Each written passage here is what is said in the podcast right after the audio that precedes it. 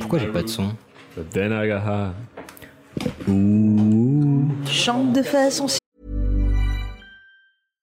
Hi, I'm Daniel, founder of Pretty Litter. Cats and cat owners deserve better than any old fashioned litter. That's why I teamed up with scientists and veterinarians to create Pretty Litter. Its innovative crystal formula has superior odor control and weighs up to 80% less than clay litter. Pretty Litter even monitors health by changing colors to help detect early signs of potential illness. It's the world's smartest kitty litter. Go to prettylitter.com and use code ACAST for 20% off your first order and a free cat toy. Terms and conditions apply. See site for details. harmonieuse, on ah. dirait un Disney. Qu'est-ce que c'est ce machin C'est un détecteur de conneries. C'est pour ça. Et maintenant, qu'est-ce qu'on fout Mais dis-tu nos conneries Tu veux que je lui dise d'aller se faire enculer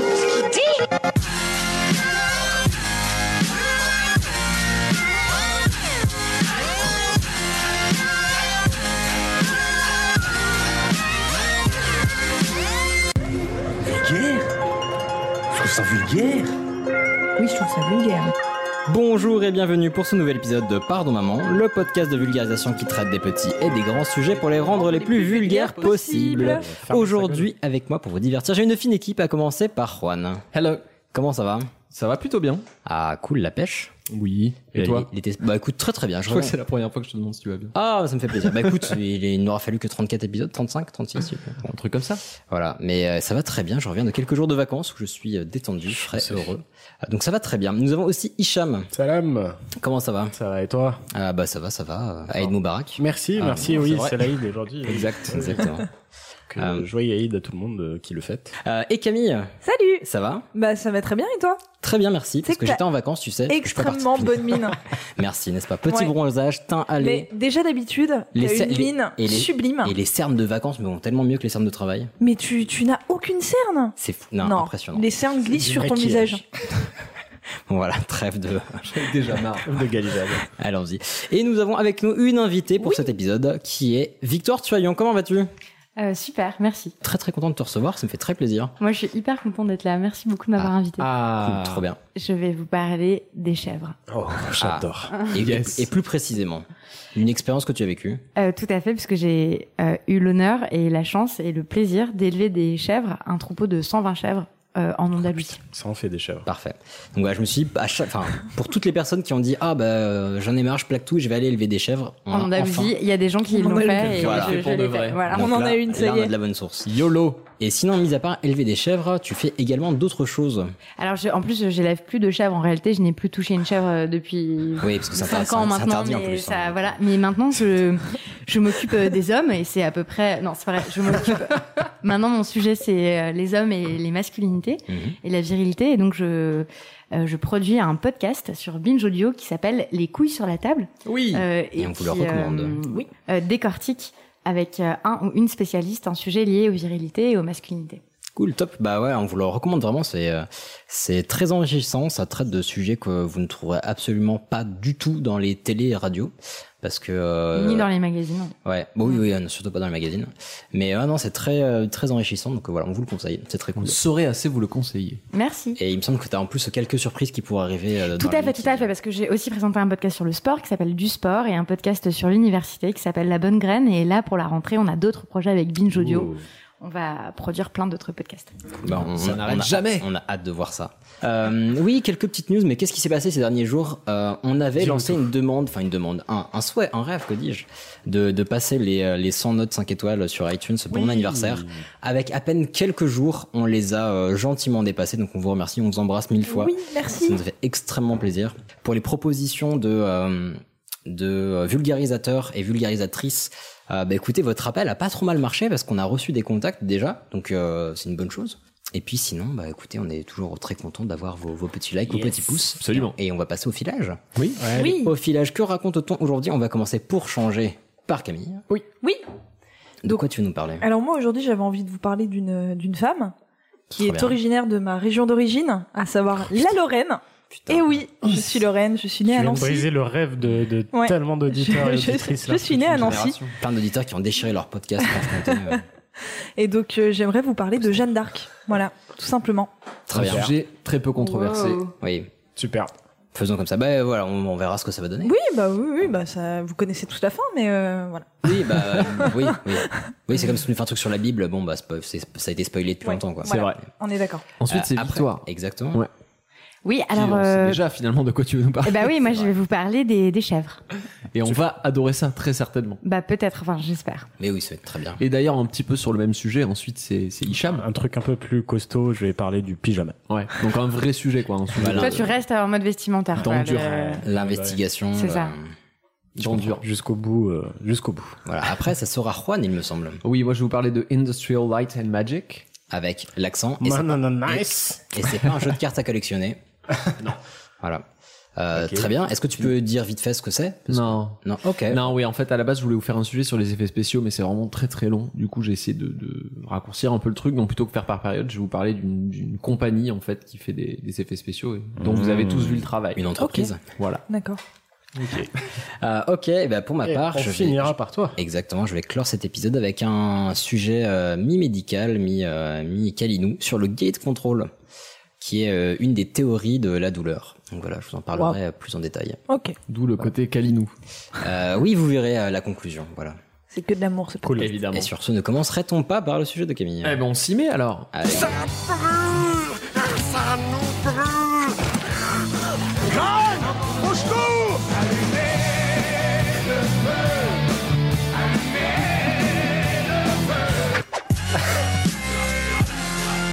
Parfait. J'adore ce jingle. Je me suis dépassé sur trois jingles, là, je suis au top, là.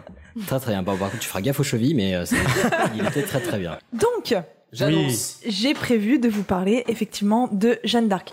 Donc, pour comprendre Jeanne d'Arc et euh, son histoire qui au final a été extrêmement courte, hein, euh, ça je vous, je vous le rappellerai, mais mais Ah voilà, ça, oui, ah oui, oui, Ouais, euh, comme un feu de paille. hein. Elle avait pas fait Oh la, guerre de 100 ans? Excellent. On a le droit à trois blagues sur le feu. Tu viens déjà d'en faire une. Vas-y, à toi. Il faut déjà que je vous parle un petit peu du contexte euh, où Jeanne a vécu. Donc Jeanne, effectivement, euh, elle a été un des acteurs de la de la guerre de Cent Ans. Est-ce que vous sauriez me dire à Moyen Âge. peu près? Oui, Moyen Voilà. Âge. Mais je te rappelle que le Moyen Âge a duré pendant.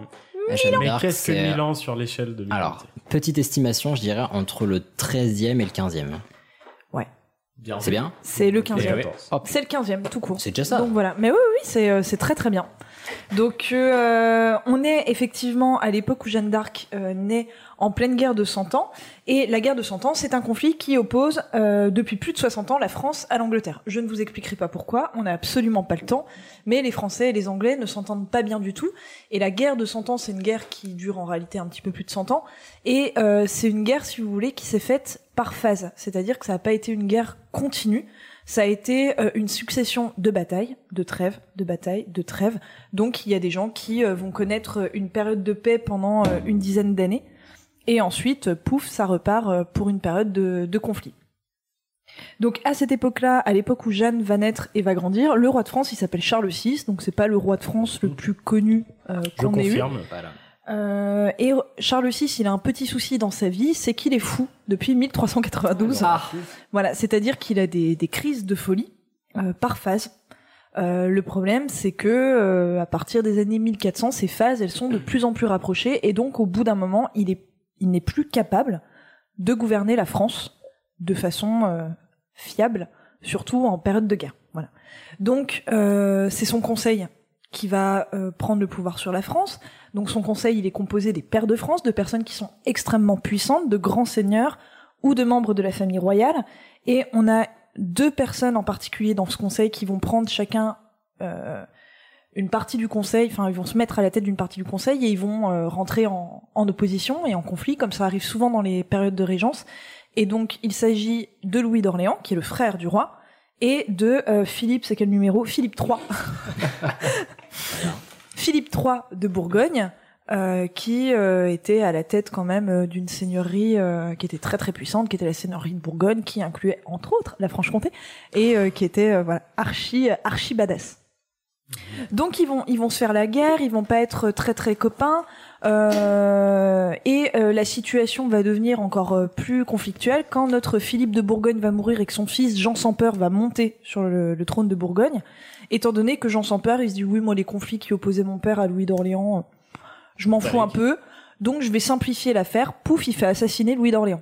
Simple. Tranquille. Bah voilà. Easy. Donc ça s'est passé à Paris, euh, impasse des Arbalétriers dans le Marais. Euh, c'est une impasse qui existe encore et qui Un est très mardi mignonne parce que non mais il y a encore les, les maisons, vous savez à à Colombage en fait Oui, c'est un petit cul-de-sac. Ouais et Mhm. donc euh, elle est jolie à voir si vous passez pas très loin de la passe des Vosges. C'est une petite impasse pas très connue qui est très mignonne.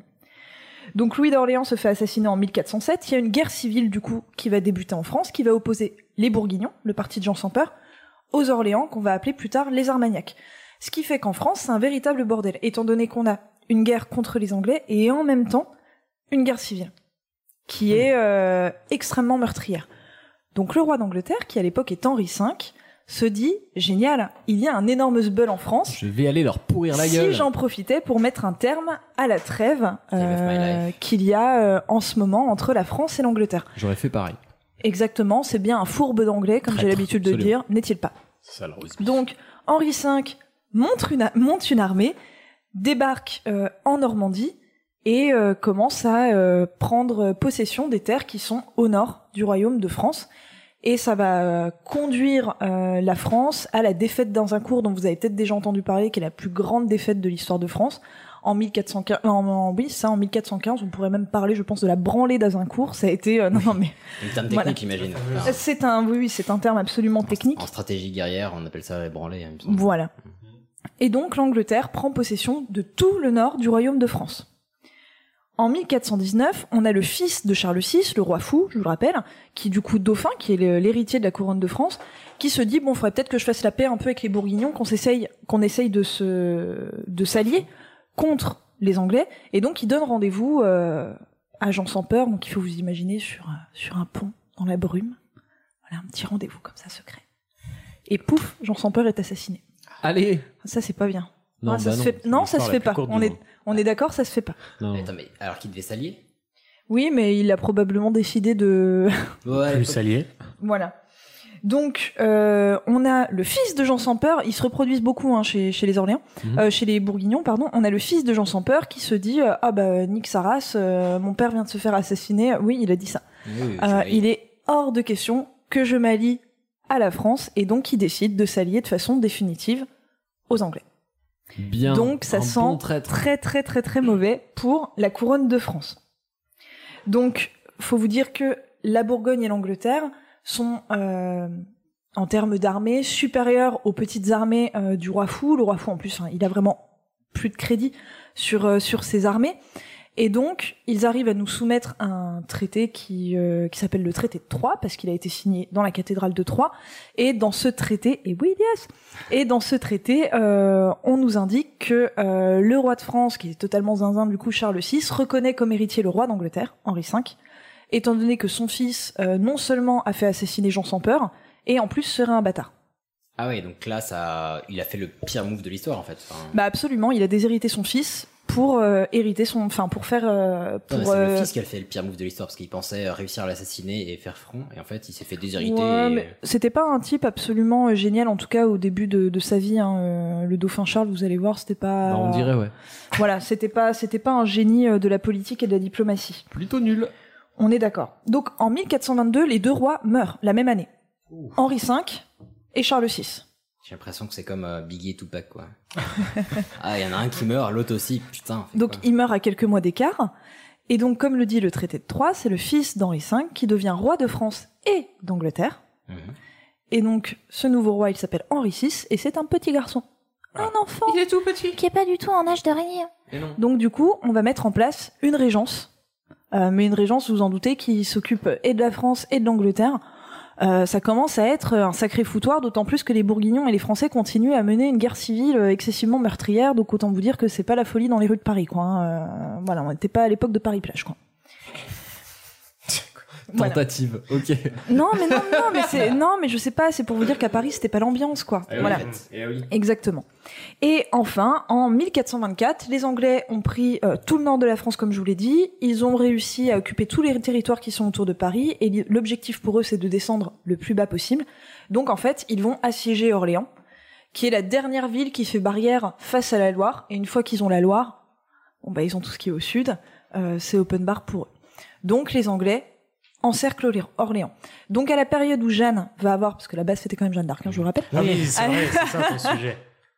à l'époque où Jeanne euh, va avoir ses révélations, euh, l'Angleterre possède tout le nord de la France, donc euh, Normandie et euh, Hauts-de-France, et également tout l'Aquitaine, ça depuis euh, très très longtemps. La- la- les ducs de Bourgogne possèdent toute la Bourgogne et Paris. Et le roi de France, au final, il lui reste vaguement le Pays d'Oc, parce qu'il y a beaucoup de territoires qui appartiennent au pape, et en gros Bourges, et toutes les villes qui sont autour.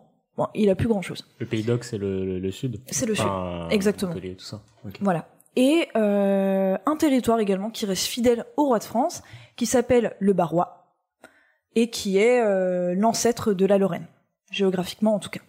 Et c'est dans le Barrois que va naître notre petite euh. Jeanne d'Arc. Donc Jeanne d'Arc, euh, si vous deviez un petit peu euh, me décrire sa condition sociale, vous me diriez quoi? Pas top. Paysanne Bah, peut c'est- faire mieux, Elle a je pas élevé des chèvres, justement, elle aussi. Moi, je dirais Cosette plus. Ben non, non, non, en fait, Jeanne, elle vient d'une famille euh, certes agricole, la famille d'Arc, mais qui est pétée de thunes. Sérieux? Euh, ah oui, oui, Mais oui. c'était euh, pas berger. Non, non, non, mais ça, ça c'est la légende qu'on en a fait parce que c'était Ah. tellement classe de dire que c'était une petite bergère Ah bon innocente qui avait eu des apparitions Ouais, dans c'est son comme- jardin. C'est comme le patron de McDo, il est restaurateur. Bon. Il y a une histoire d'échelle. Mais non, non, Jeanne, c'est une petite fille qui a une éducation, qui sait lire, qui sait écrire. Euh, ses parents, certes, ils sont euh, agriculteurs, mais ils sont très riches. Et euh, Jeanne, oui, elle emmenait de temps en temps euh, les brebis gambader dans les champs, mais ça s'est fait de façon excessivement occasionnelle. Jeanne, elle était éduquée, de quoi? J'imagine les sources, Ouais. on l'a vu deux fois, pas plus. Non, on a, on a quand même euh, pas mal de sources sur Jeanne d'Arc parce qu'elle a été très populaire de son vivant. Donc dès son vivant, en fait, il y a des gens qui vont commencer à témoigner, à raconter, à écrire sur elle. Contrairement à certains personnages historiques où on en a parlé euh, post-mortem. Jeanne d'Arc, c'est pas le cas. On a même des représentations d'elle de son vivant, ce qui est extrêmement rare pour le Moyen Âge. Et donc euh, notre Jeanne d'Arc, un jour, elle se promène dans le jardin de son père tranquillement. Donc elle vient de Domrémy, qui est aujourd'hui en, en Lorraine. Et euh, là, elle entend des voix euh, qui lui parlent. Jeanne, Jeanne, Jeanne, Jeanne. Elle se dit, ah, écoute, j'ai un truc. Et donc, il s'agit euh, des voix de Saint-Michel, de Sainte-Catherine et de Sainte-Marguerite. Ça, je connais Qui aucun. Ah si, Saint-Michel, ouais. Moi, je les ai jamais rencontrés non plus, mais euh, 4. voilà. Oui, Saint-Michel, ligne 4, Ouais. exactement. C'était la justice, non? Euh, Michel, moi, c'est le, dragon, euh, pour moi. Ok. Il a c'est le de dragon. Ouais, il a pourfendu le dragon. Et euh, ces trois saints, en fait, vont lui dire, donc je crois qu'elle a 14 ans la première fois qu'elle euh, qu'elle entend ces voix, vont lui dire, écoute Jeanne, ce serait bien que tu prennes les armes, que tu ailles remettre le dauphin Charles sur le trône de France, et euh, que tu boutes les Anglais hors de France. Et avant 16h, s'il te plaît. Ouais, ça se fait rapidement, s'il te plaît. Mm. Et euh, elle, elle se dit, bon, je pense que je suis un petit peu zinzin. Ah, première preuve de. Et euh, elle ne va rien faire pendant quelques mois, voire quelques années. Et au bout de quelques années, ses voix se font de plus en plus insistantes. Elle se dit, bon, il faudrait peut-être que j'en parle à quelqu'un. Donc, elle décide d'aller voir euh, un seigneur qui s'appelle Robert de Baudricourt, qui est euh, le, grand seigneur et le capitaine d'une cité voisine. Et elle lui parle de ses voix. Alors lui, au début, il la croit pas trop trop. Et en fait, elle est tellement insistante au fil des mois, elle ne lâche pas l'affaire, euh, elle persiste, euh, que lui va commencer à se poser des questions. Et puis, c'est vrai qu'à cette époque-là, il y avait euh, une légende en Lorraine, euh, enfin une prophétie qui racontait qu'une jeune vierge viendrait sauver le royaume de France. Ouais, puis les professions Lorraine, ça va, on a donné la dernière fois. Et donc, du coup, euh, il va finir par faire confiance à Jeanne, et comme il connaît bien le dauphin euh, Charles, il va lui obtenir une audience. Mhm. Et c'est le début de ce qu'on appelle l'épopée joannique, donc euh, l'histoire de Jeanne d'Arc, qui va euh, durer à peine quelques mois. Euh, vous allez le voir, étant donné qu'elle va mourir euh, peu de temps après. Donc, Jeanne rencontre le dauphin à Chinon. Donc à cette époque-là, la cour française, en tout cas ce qu'il en reste, vit à Chinon. Donc on est en 1429. Et Charles sait qu'il y a une nana un petit peu illuminée qui vient pour le rencontrer. Donc il se dit, bon bah, elle se prétend être l'envoyée euh, de Dieu, je vais me planquer un peu dans la foule et je vais me déguiser en gueux. Et je vais habiller euh, un de mes gueux comme euh, moi. Et donc elle, elle n'a jamais vu le dauphin, et lorsqu'elle arrive à l'assemblée, elle demande à vraiment parler au dauphin, et la personne qui est déguisée en Charles, elle va lui dire, non, mais euh, il est vraiment où euh, le Charles? Mm. Donc le dauphin Charles, ça va un petit peu l'interloquer, étant donné qu'au final, elle va le reconnaître dans la foule. Et ils vont avoir une audience privée, c'est-à-dire qu'aujourd'hui, personne ne sait ce qu'ils se sont dit, mais tout le monde sait qu'ils ont eu une rencontre privée qui a duré plusieurs heures. Charles, il est un peu méfiant. Hein. Faut reconnaître que Ah si bah. quelqu'un débarquait dans votre salon en vous disant bon bah écoutez, euh, J'ai entendu Saint-Michel, il m'a Mm. dit qu'il faut aller taper les Anglais. Ils sont Exactement. plus nombreux que nous d'ailleurs. ça, ça fait un peu, ça fait un peu bizarre. Donc, il va l'envoyer à Poitiers où elle va être interrogée par un genre de, de conseil ecclésiastique pour savoir si elle est folle ou pas, pour essayer de comprendre un petit peu le, le, le la véracité de, de ses propos. Et on va également l'examiner euh, pas pour savoir si elle est, euh, d'une part, si elle est bien une fille, parce qu'elle portait déjà l'habit d'homme. Donc, on peut se poser des questions. Ça, peut- ça peut bien foutre que ce soit bien une fille. Ça aurait été. Il y a son euh, au Moyen Âge. non, une- une dame, enfin un mec qui vient en disant coucou, je suis une pucelle et tu vois ce que je veux dire. Oui, bah, une meuf qui vient qui dit coucou, j'ai entendu Saint-Michel. Bon, bah. Non mais euh, voilà, on veut en tout cas vérifier que c'est bien une fille et qu'elle est bien vierge. Oh là là. Voilà, donc vous Sortez les imaginez, lampes torches. c'est un peu ça. Donc vous imaginez, enfin voilà, euh, euh, on a sélectionné une bande de bonnes sœurs, on leur a dit bon bah tu vas aller regarder entre les jambes de la demoiselle pour voir si elle a toujours un hymen. Et, euh, et donc elle a eu cet examen en public et surprise, oh Ah. c'est bien une fille et oh elle est bien vierge, super. Et avec quel âge? Bah à l'époque elle a 17 ans. Oh, pff, bon, vas-y, continue. Bien. Voilà. Donc, euh, le dauphin Charles commence à croire en elle et elle va faire quatre prédictions euh, à la cour. Elle va dire que elle va faire sacrer le, le dauphin à Reims, qu'elle va euh, en faire un roi, qu'elle va mettre un terme au siège d'Orléans. Le siège d'Orléans, ça commence à faire euh, des mois et des mois, voire des années qu'il dure. Que Paris redeviendra dans, reviendra dans le domaine royal. euh, et que le duc d'Orléans, hein, ça j'ai pas eu tout le temps de vous l'expliquer, reviendra de sa captivité en Angleterre. Bon, en gros, il y a un duc d'Orléans à qui il est arrivé des petites affaires. Voilà. Donc Charles, bon, il se dit allez, ça me coûte pas grand chose. à l'époque, il est, il est fauché comme les blés, hein, Charles. Hein, euh, il arrive même pas à payer ses caleçons, mais euh, et là, je, je, non, mais je blague pas en disant ça. Il arrive pas à payer ses, ses couturiers. On n'a rien Mais euh, il va, non, mais si, parce que j'ai vu Elias qui a, qui a- qui a levé les yeux vers son plafond étoilé. Et euh, Si elle est étoilée, s'il te plaît. et donc il va, euh, il va euh, user un, un peu de- d'argent de sa cassette personnelle pour lui payer une petite armée. Et il va dire à Jeanne, écoute, voilà, je t'offre une petite armée, une petite armure, et euh, hop, euh, va voir ce que tu peux faire. Donc elle, elle va, ouais, Ah, J'ai une toute petite question depuis tout à l'heure. Elle avait 17 ans. Est-ce qu'elle a reçu un entraînement aux armes? Non. Et ils se sont dit, vas-y, banco, meuf. Oui.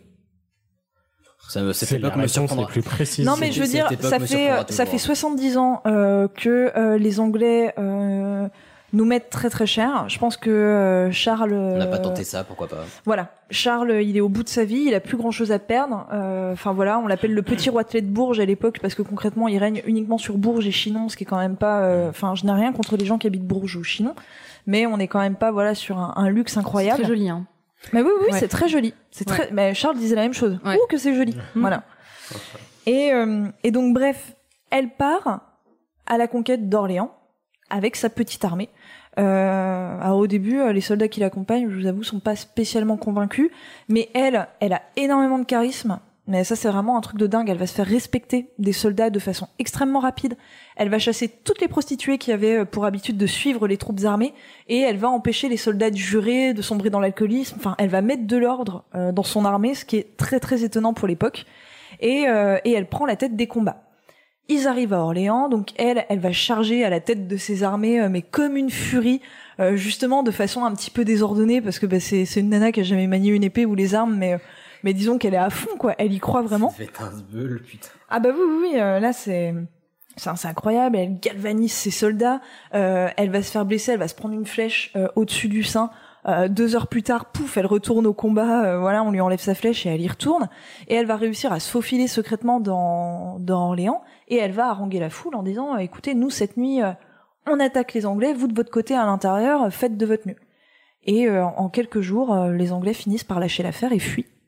Et euh. Jeanne et euh, sa toute petite troupe euh, récupèrent Orléans. Donc là, forcément, elle devient euh, l'héroïne d'Orléans. La nouvelle se répand en France et on se dit bon bah la prophétie s'est réalisée. On a vraiment une vierge qui vient euh, pour sauver la France. Et si vous voulez, euh, à cette époque-là, c'est des hum, les guerres en fait opposent des petites troupes armées, étant donné que c'est des guerres qui vont se diffuser sur plusieurs territoires. C'est des armées en- d'entre 500 et 1000 personnes. C'est des toutes petites armées. Donc, euh, si vous voulez, le charisme d'une personne à la tête de l'armée est super important. Ouais, primordial. Mais oui, oui, oui, c'est vraiment le moral en fait Mm. de, de la troupe est très important. Et là, les Français qui vont se sentir invincibles en ayant euh, cet envoyé de Dieu à leur tête, bah les Anglais se disent on est foutu quoi. Euh, Elle nous a mis une tollée à Orléans, elle peut nous mettre une tollée absolument partout. Elle est vraiment l'envoyée de Dieu. Et donc euh, bah, l'armée anglaise, elle va commencer à, à flipper en fait tout simplement à partir de la défaite d'Orléans. Donc Jeanne d'Arc, elle se dit ok deuxième étape, le sacre du roi. Allez c'est parti, on va à Reims. Donc alors pour aller à Reims avec l'armée, ça n'a pas été une parcours de, euh, enfin ça n'a pas été un parcours de santé étant donné que bah puis tout le chemin était occupé par euh, des troupes anglaises, donc à chaque fois il y a dû, il a fallu mener des combats, mais ils y arrivent.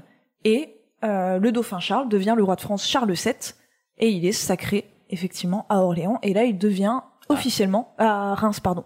Et il devient officiellement euh, non il est sacré à Reims. Mm, ah. ah c'est Reims la ville où on sacre les rois de France et il devient officiellement le roi de France et donc lui à partir du moment où il a euh, eu sa couronne euh, il se dit bon bah, cette Jeanne d'Arc euh, ils s'en désintéressent un petit peu il a eu ce qu'il voulait en quelque sorte donc il va lui accorder moins de moyens moins d'armée mais elle, elle a un troisième objectif, c'est aller libérer Paris. Mhm. Elle veut récupérer la capitale. Donc, elle insiste, et il finit par lui dire, tiens, écoute, je te file 150 bonheurs, euh, trois poneys, allez, va libérer Paris. Et elle part à l'assaut de Paris. Arrivée à Paris, elle manque cruellement d'hommes, de moyens. Elle va demander à Charles de lui envoyer des hommes. Euh, Charles ne le fera pas. Lui, il se dit, oh, au final, les combats, les attaques, c'est pas trop mon kiff, je préférerais négocier avec les Orléans. Voilà. Bon, on a vu ce que ça avait donné quand il avait négocié avec Jean sans peur, mais euh, il préférait négocier. Et donc, à Paris, elle, elle va se prendre euh, une déculottée incroyable. hein. C'est un terrible échec. Elle n'arrive pas à libérer Paris. Donc, elle se rabat sur Compiègne. Et à Compiègne, elle est, cal- elle est capturée devant les, les remparts de, de Compiègne. Elle est capturée, du coup, par les Bourguignons. Et les Bourguignons, je vous le rappelle, ils sont alliés aux Anglais. Donc là, on est en mai 1430, le 24 mai 1430. Les Bourguignons vont la revendre à prix d'or aux Anglais. Et les Anglais l'emmènent dans ce qui est la capitale anglaise du nord de la France, entre guillemets, à cette époque-là, Rouen. Mhm. Et à Rouen, euh, non, elle, elle a déjà un procès qui va être extrêmement long. Alors, euh, la personne qui va s'occuper de son procès, c'est euh, Pierre Cochon, qui est l'évêque de Beauvais à cette époque-là. Je savais que ça te ferait sourire un soir de l'Aïd, Hicham. C'est c'est pas l'abbé cochon Si, c'est Ah, si, Cochon. si, c'est Monsieur l'abbé Cochon. Et euh, et donc on cherche, on cherche des des des des, des chefs d'inculpation, mais en fait on n'en trouve pas nécessairement. C'est ce qu'elle a fait de mal. La loi À part à part avoir ridiculisé les Anglais, elle a pas fait. euh, c'est la guerre. Elle a pas fait grand chose de mal. Donc on finit par euh, par la traîner devant la justice parce qu'elle portait les habits d'homme, ce qui était interdit euh, à cette époque-là. Et donc on, des petits bras, quoi. on la condamne au bûcher pour port d'homme. Eh ben, Et donc elle, elle est toute jeune, elle a 19 ans à cette époque-là, elle vient de fêter ses 19 ans. Euh, elle est morte de trouille. Euh, le bûcher, c'est quand même pas un avenir qui est excessivement. euh, c'est pas un avenir qui est excessivement confortable. Donc, euh, elle va euh, jurer en fait et promettre qu'elle ne portera plus jamais l'habit d'homme. Et donc, euh, sa peine de bûcher devient une peine de prison. Ok. Sauf que les Anglais, bah eux, ils avaient vraiment envie de la faire cramer quand même. Bah ouais. Donc ce qu'on va faire, c'est qu'on va lui piquer ses vêtements de femme. Et donc on va les laisser nus dans sa cellule. Elle a probablement été, en tout cas les témoignages nous le disent, violentée, voire même violée dans sa cellule. Et euh, pour s'habiller, on va lui balancer uniquement des habits d'homme. Donc elle va finir par vêtir des habits d'homme. Et donc, récidive. Elle est relapse, exactement. Et euh, en France à cette époque, lorsqu'on est jugé euh, relapse, on n'est plus sous euh, le, le, le- la justice de l'Église, on passe ce qu'on appelle, on est rendu au bras séculier. Et, euh, et quand le bras séculier vous juge euh, en tant que relapse, il y a une seule peine possible, c'est la, La peine de mort. Exactement. Relapse, il y a rien de pire. Avoir dit non, je vous le jure, je le referai plus, et le refaire derrière, il n'y a rien de pire à cette époque-là. Et donc là, elle est envoyée au bûcher. Donc elle va être brûlée à, à Rouen le 30 mai, euh, le 30 mai mi- euh, 19- 1431. Et, euh, et les Anglais, pour être sûr qu'il n'y ait pas de reliquats, etc., vont récupérer ses cendres, vont les disperser dans la Seine. Et c'est ainsi que se termine euh, la courte épopée de Jeanne d'Arc qui aura duré seulement un an, un an et demi. Euh, je vous rassure, elle est réhabilitée en 1456 par Charles VII, Qui- Pendant le même siècle, quand même. oui, et bah, par le même roi, Ah, oui. qui n'a jamais essayé de la sauver, qui n'a jamais essayé de la racheter aux Anglais, euh, et qui en a eu strictement rien à faire que Jeanne d'Arc, qui était quand même la nana qui avait réussi à le faire sacrer à Reims, euh, soit aux mains des Anglais. Et elle est canonisée assez tardivement, elle a été canonisée seulement en 1920. Je sais même pas qu'elle était canonisée. Elle est canonisée. Ah bah elle est sainte, c'est Sainte Jeanne d'Arc. Ah bah, je le Ah bah oui, Je c'est Sainte Jeanne. Sainte Jeanne d'Arc. Bah ouais. Si, si, c'est Sainte Jeanne d'Arc. Et donc, Jeanne, Ah, si, c'est le nom de plein d'écoles euh, catholiques. oui, ça c'est vrai, le Mm. lycée Jeanne d'Arc par Il n'y exemple. Ouais, pas ouais. beaucoup en Arabie Saoudite. euh. Non, c'est vrai. Et donc, Certes. Jeanne, comme je vous l'ai dit, elle a pas vraiment influencé euh, la fin, l'issue de la guerre de Cent Ans. Elle a surtout été charismatique et elle a fait douter les Anglais. C'est ce qui a été son plus grand pouvoir. Ça faisait plus de 50 ans que les Anglais ne doutaient plus euh, de leur capacité à être supérieure à l'armée française. Mais là, elle va les faire douter. Et à partir du moment où Jeanne d'Arc apparaît dans l'histoire de France, c'est le début de la débandade entre guillemets pour les Anglais. Euh, Jeanne, c'est un cas très célèbre. Euh, nous, on imagine cette nana euh, dans cette période un petit peu sombre pour la femme, en armure, etc. On se dit waouh, quelle gonzesse. Mais elle n'a pas été un cas isolé. Il y a eu d'autres Jeanne d'Arc. Sauf qu'elles, elles n'ont pas entendu des voix. Mais il y a eu d'autres femmes qui se sont dit, allez, euh, je prends l'armure et je vais bouter les Anglais hors de France. Bon, elles ont quasiment toutes fini cramées, euh, Ouais. malheureusement. Mais oui, oui, mais on a, euh, on a, euh, bah, Jeanne d'Arc a rencontré par exemple une de ces nanas et Jeanne d'Arc, c'est amusant, lui a dit, bon bah par contre t'es mariée, t'as des enfants, descends de ton cheval et remets tes jupons et va, Ah. va faire à manger. Euh, voilà, ce qui est quand même assez hallucinant, mais euh, mais il y a eu d'autres cas de femmes qui ont qui ont pris le pouvoir. Alors, ce qui est assez amusant, c'est aujourd'hui, c'est l'héritage de Jeanne d'Arc. Moulane. Non, euh, en fait, je sais pas si vous, enfin si, je pense que vous l'avez déjà remarqué, mais les, les différents partis politiques en France se, dis- se disputent totalement Jeanne d'Arc. Jeanne Pas d'Arc, tous. Non, personne n'a remarqué. Plutôt. on nous la fout à toutes les sauces. Alors toi, tu penses au FN Bah, un peu, ouais. Alors, je te cache pas que. Jeanne d'Arc, euh, De Gaulle va énormément se l'approprier. Pourquoi? Parce que euh, elle représente la résistance face euh, à l'ennemi, à l'envahisseur étranger. Mhm. tout simplement. Euh, très rapidement après, on a le FN, parce que euh, pour le Front National, en fait, si vous voulez, Jeanne, elle représente le, le sentiment national euh, développé en quelque sorte. Voilà, c'est et Jeanne Jeanne d'Arc, c'est, euh, elle est considérée historiquement comme le premier personnage en France à avoir créé ce sentiment national. Donc euh, voilà, pour le FN, elle colle plutôt bien. Euh, on a euh, le- l'extrême gauche qui a tenté de s'approprier parce qu'elle représente le peuple pauvre qui a essayé de se faire une petite place euh, dans l'histoire. Euh, et même c'est complètement faux. Oui, nation. alors que ça, mais ça, ça c'est une image d'épinal. Hein. Jeanne d'Arc était une pauvre petite bergère pieds nus. Ça, je vous le dis vraiment, ce n'était pas le cas. Et final, c'est dans quelle région déjà? En Lorraine. Ah, à gauche. Et euh, bah, c'est pas loin de Dorémy, tu vois. Et euh, Dorémy, C'est très beau. la pucelle. Dorémy, la pucelle, exactement. Ouais, oui. Est-ce que je t'ai... Ah non, pardon. De quoi? J'espère que je t'ai pas spoilé complètement. Ah non, non, ah non, pas du tout. Non, non, ne t'en fais pas. Et, euh, et on a même François Mitterrand euh, qui a essayé de, de dire mais non, non, non, Jeanne d'Arc, elle est pas du tout Front National, elle est même carrément de gauche. Et il a dit Jeanne ne s'est jamais laissée à la haine de l'étranger. Voilà. Et un des, ouais, Ouais, enfin, elle était en armure, elle a pris les armes, quoi. bon, c'était la guerre, d'accord, mais. et un des seuls, euh, un des seuls, euh, j'allais dire roi de France, mais non, non, euh, président euh, de la Ve République qui n'a pas essayé de s'approprier Jeanne d'Arc, enfin même le seul, c'est François Hollande. FH. qui ne s'est jamais prononcé sur Jeanne d'Arc, euh, alors que ça y est, Macron l'a déjà mis à sa sauce euh, plus d'une fois. Voilà. Mais nous ne donnerons pas nos orientations politiques. Ce ne sont que des observations, messieurs, dames. Exactement. Et enfin, vous vous dites, mais alors cette guerre de 100 ans, euh, elle s'est jamais finie en fait. Eh bien, si, si, étant donné que une fois que Faites, quoi. une fois que Jeanne d'Arc est morte, Charles VII a décidé de réorganiser ses armées. Euh, il a d'ailleurs fondé la première euh, armée entre guillemets professionnelle, c'est-à-dire qu'il va former ses soldats, ce qui ne se faisait pas avant. Euh, Mazel Tov, il était temps, quoi. il va créer une armée d'élite et il va se réconcilier avec les ducs de Bourgogne. Et donc à eux deux, ils vont unir leurs forces et ils vont réussir à bouter euh, l'anglais hors de l'Angleterre, étant donné que d'ailleurs, peu de temps après la mort de Jeanne d'Arc, l'Angleterre traverse une guerre civile qui s'appelle la guerre des deux roses, qui est supra intéressante aussi, qui va donner, euh, enfin qui va mettre sur le trône euh, les rois Tudor, Henri VIII notamment, et euh, et donc du coup, eh bien, on va allègrement gagner la guerre de Cent Ans, enfin. Euh, et les Anglais ne conserveront de toutes leurs possessions en France, ils vont tout perdre, y compris l'Aquitaine, et ils ne vont conserver que Calais pendant très très longtemps. Voilà. D'accord. Ok. Mais très bien, nous aurons pris plein de choses sur cette chaîne, cette chère Jeanne, pardon.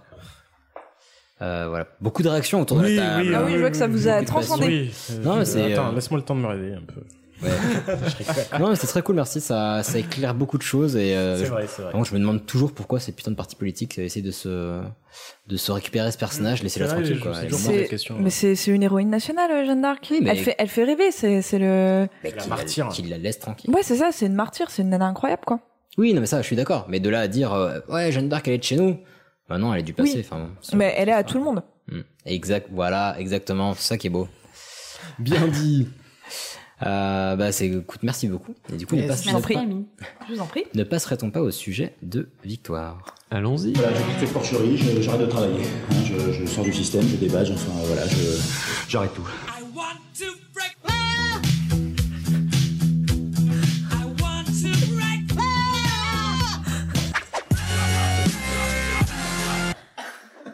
Bravo, vraiment, euh, Queen plus des chèvres, là, tu as, t'as tout compris, c'est, super. Alors pour les auditeurs qui forcément n'ont pas suivi le, le pré-épisode, c'est que Hicham nous a dit putain j'ai fait le meilleur jingle de ma vie et je, c'est drôle. et je l'ai réécouté 20 fois aujourd'hui.